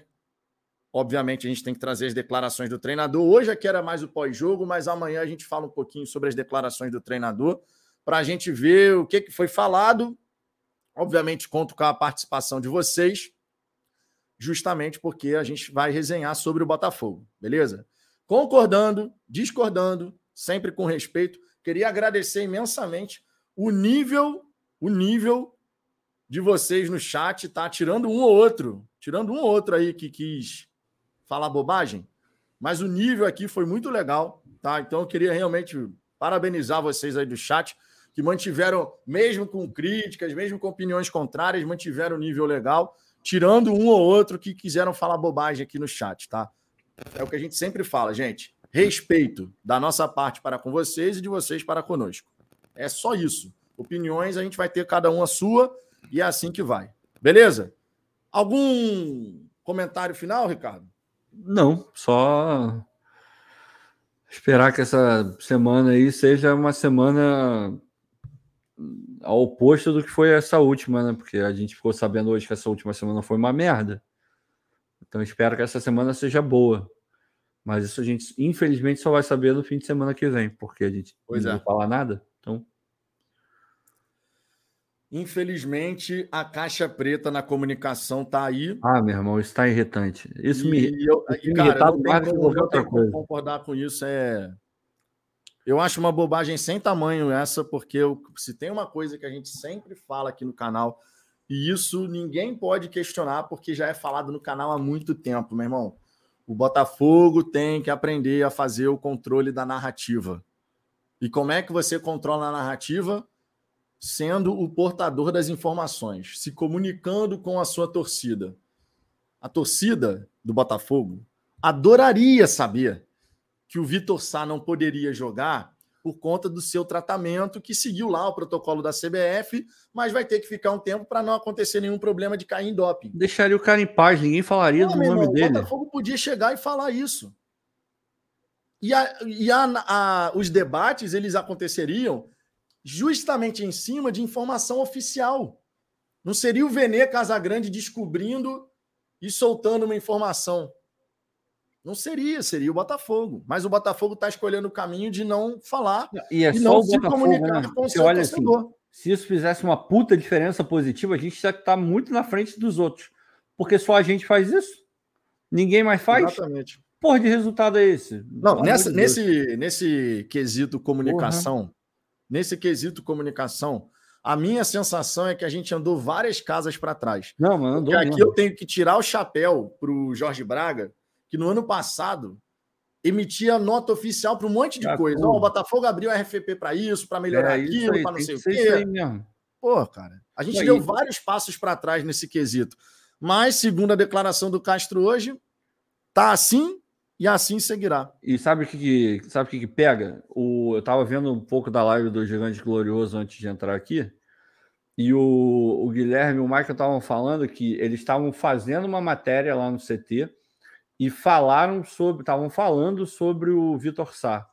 Aí alguém da comunicação, que eu não lembro se eles falaram o nome ou se eles falaram, eu não lembro, sinceramente. Alguém da comunicação ouviu que eles estavam falando do Vitor Sá. E muito provavelmente eles deviam estar falando que o Vitor Sá está treinando normalmente e que talvez pudesse ficar pronto para o jogo. Aí veio alguém da comunicação e falou: vem aqui, vem aqui. O Vitor Sá está treinando, mas ele não está pronto para jogo. Essa foi a informação que passaram para eles ali. Aí eles refizeram a matéria que eles estavam fazendo. Porra, já que abriu a boca, por que, que não falou? O Vitor Sá, ele não vai estar disponível porque ele está fazendo um tratamento que pode pegar no doping caso, caso ele seja sorteado. Então a CBF disse para gente que era melhor não escalar ele essa semana. Qual é o problema? Você já deu a metade da informação. Pô, problema é problema nenhum, cara. Ou não dá informação nenhuma, ou dá a informação toda. Agora você dá metade da informação. Aí duas horas depois a gente vai saber da verdade por um cara que nem cobriu o Botafogo cobre. Ah, para com isso. Aí, aí é demais para mim. Aí é demais. Aí É, é um tiro Não, no pé. Essa, essa, isso aí está é sendo é um vacilo do Botafogo. Porra! Ah, inclusive, só um último destaque aqui antes da gente encerrar. É claro que o Botafogo não conseguiu a vitória, às vezes certos detalhes podem passar, mas eu faço questão de comentar isso aqui. Cheguei hoje no estádio Newton Santos, entrei ali né, na, no setor leste inferior e tal.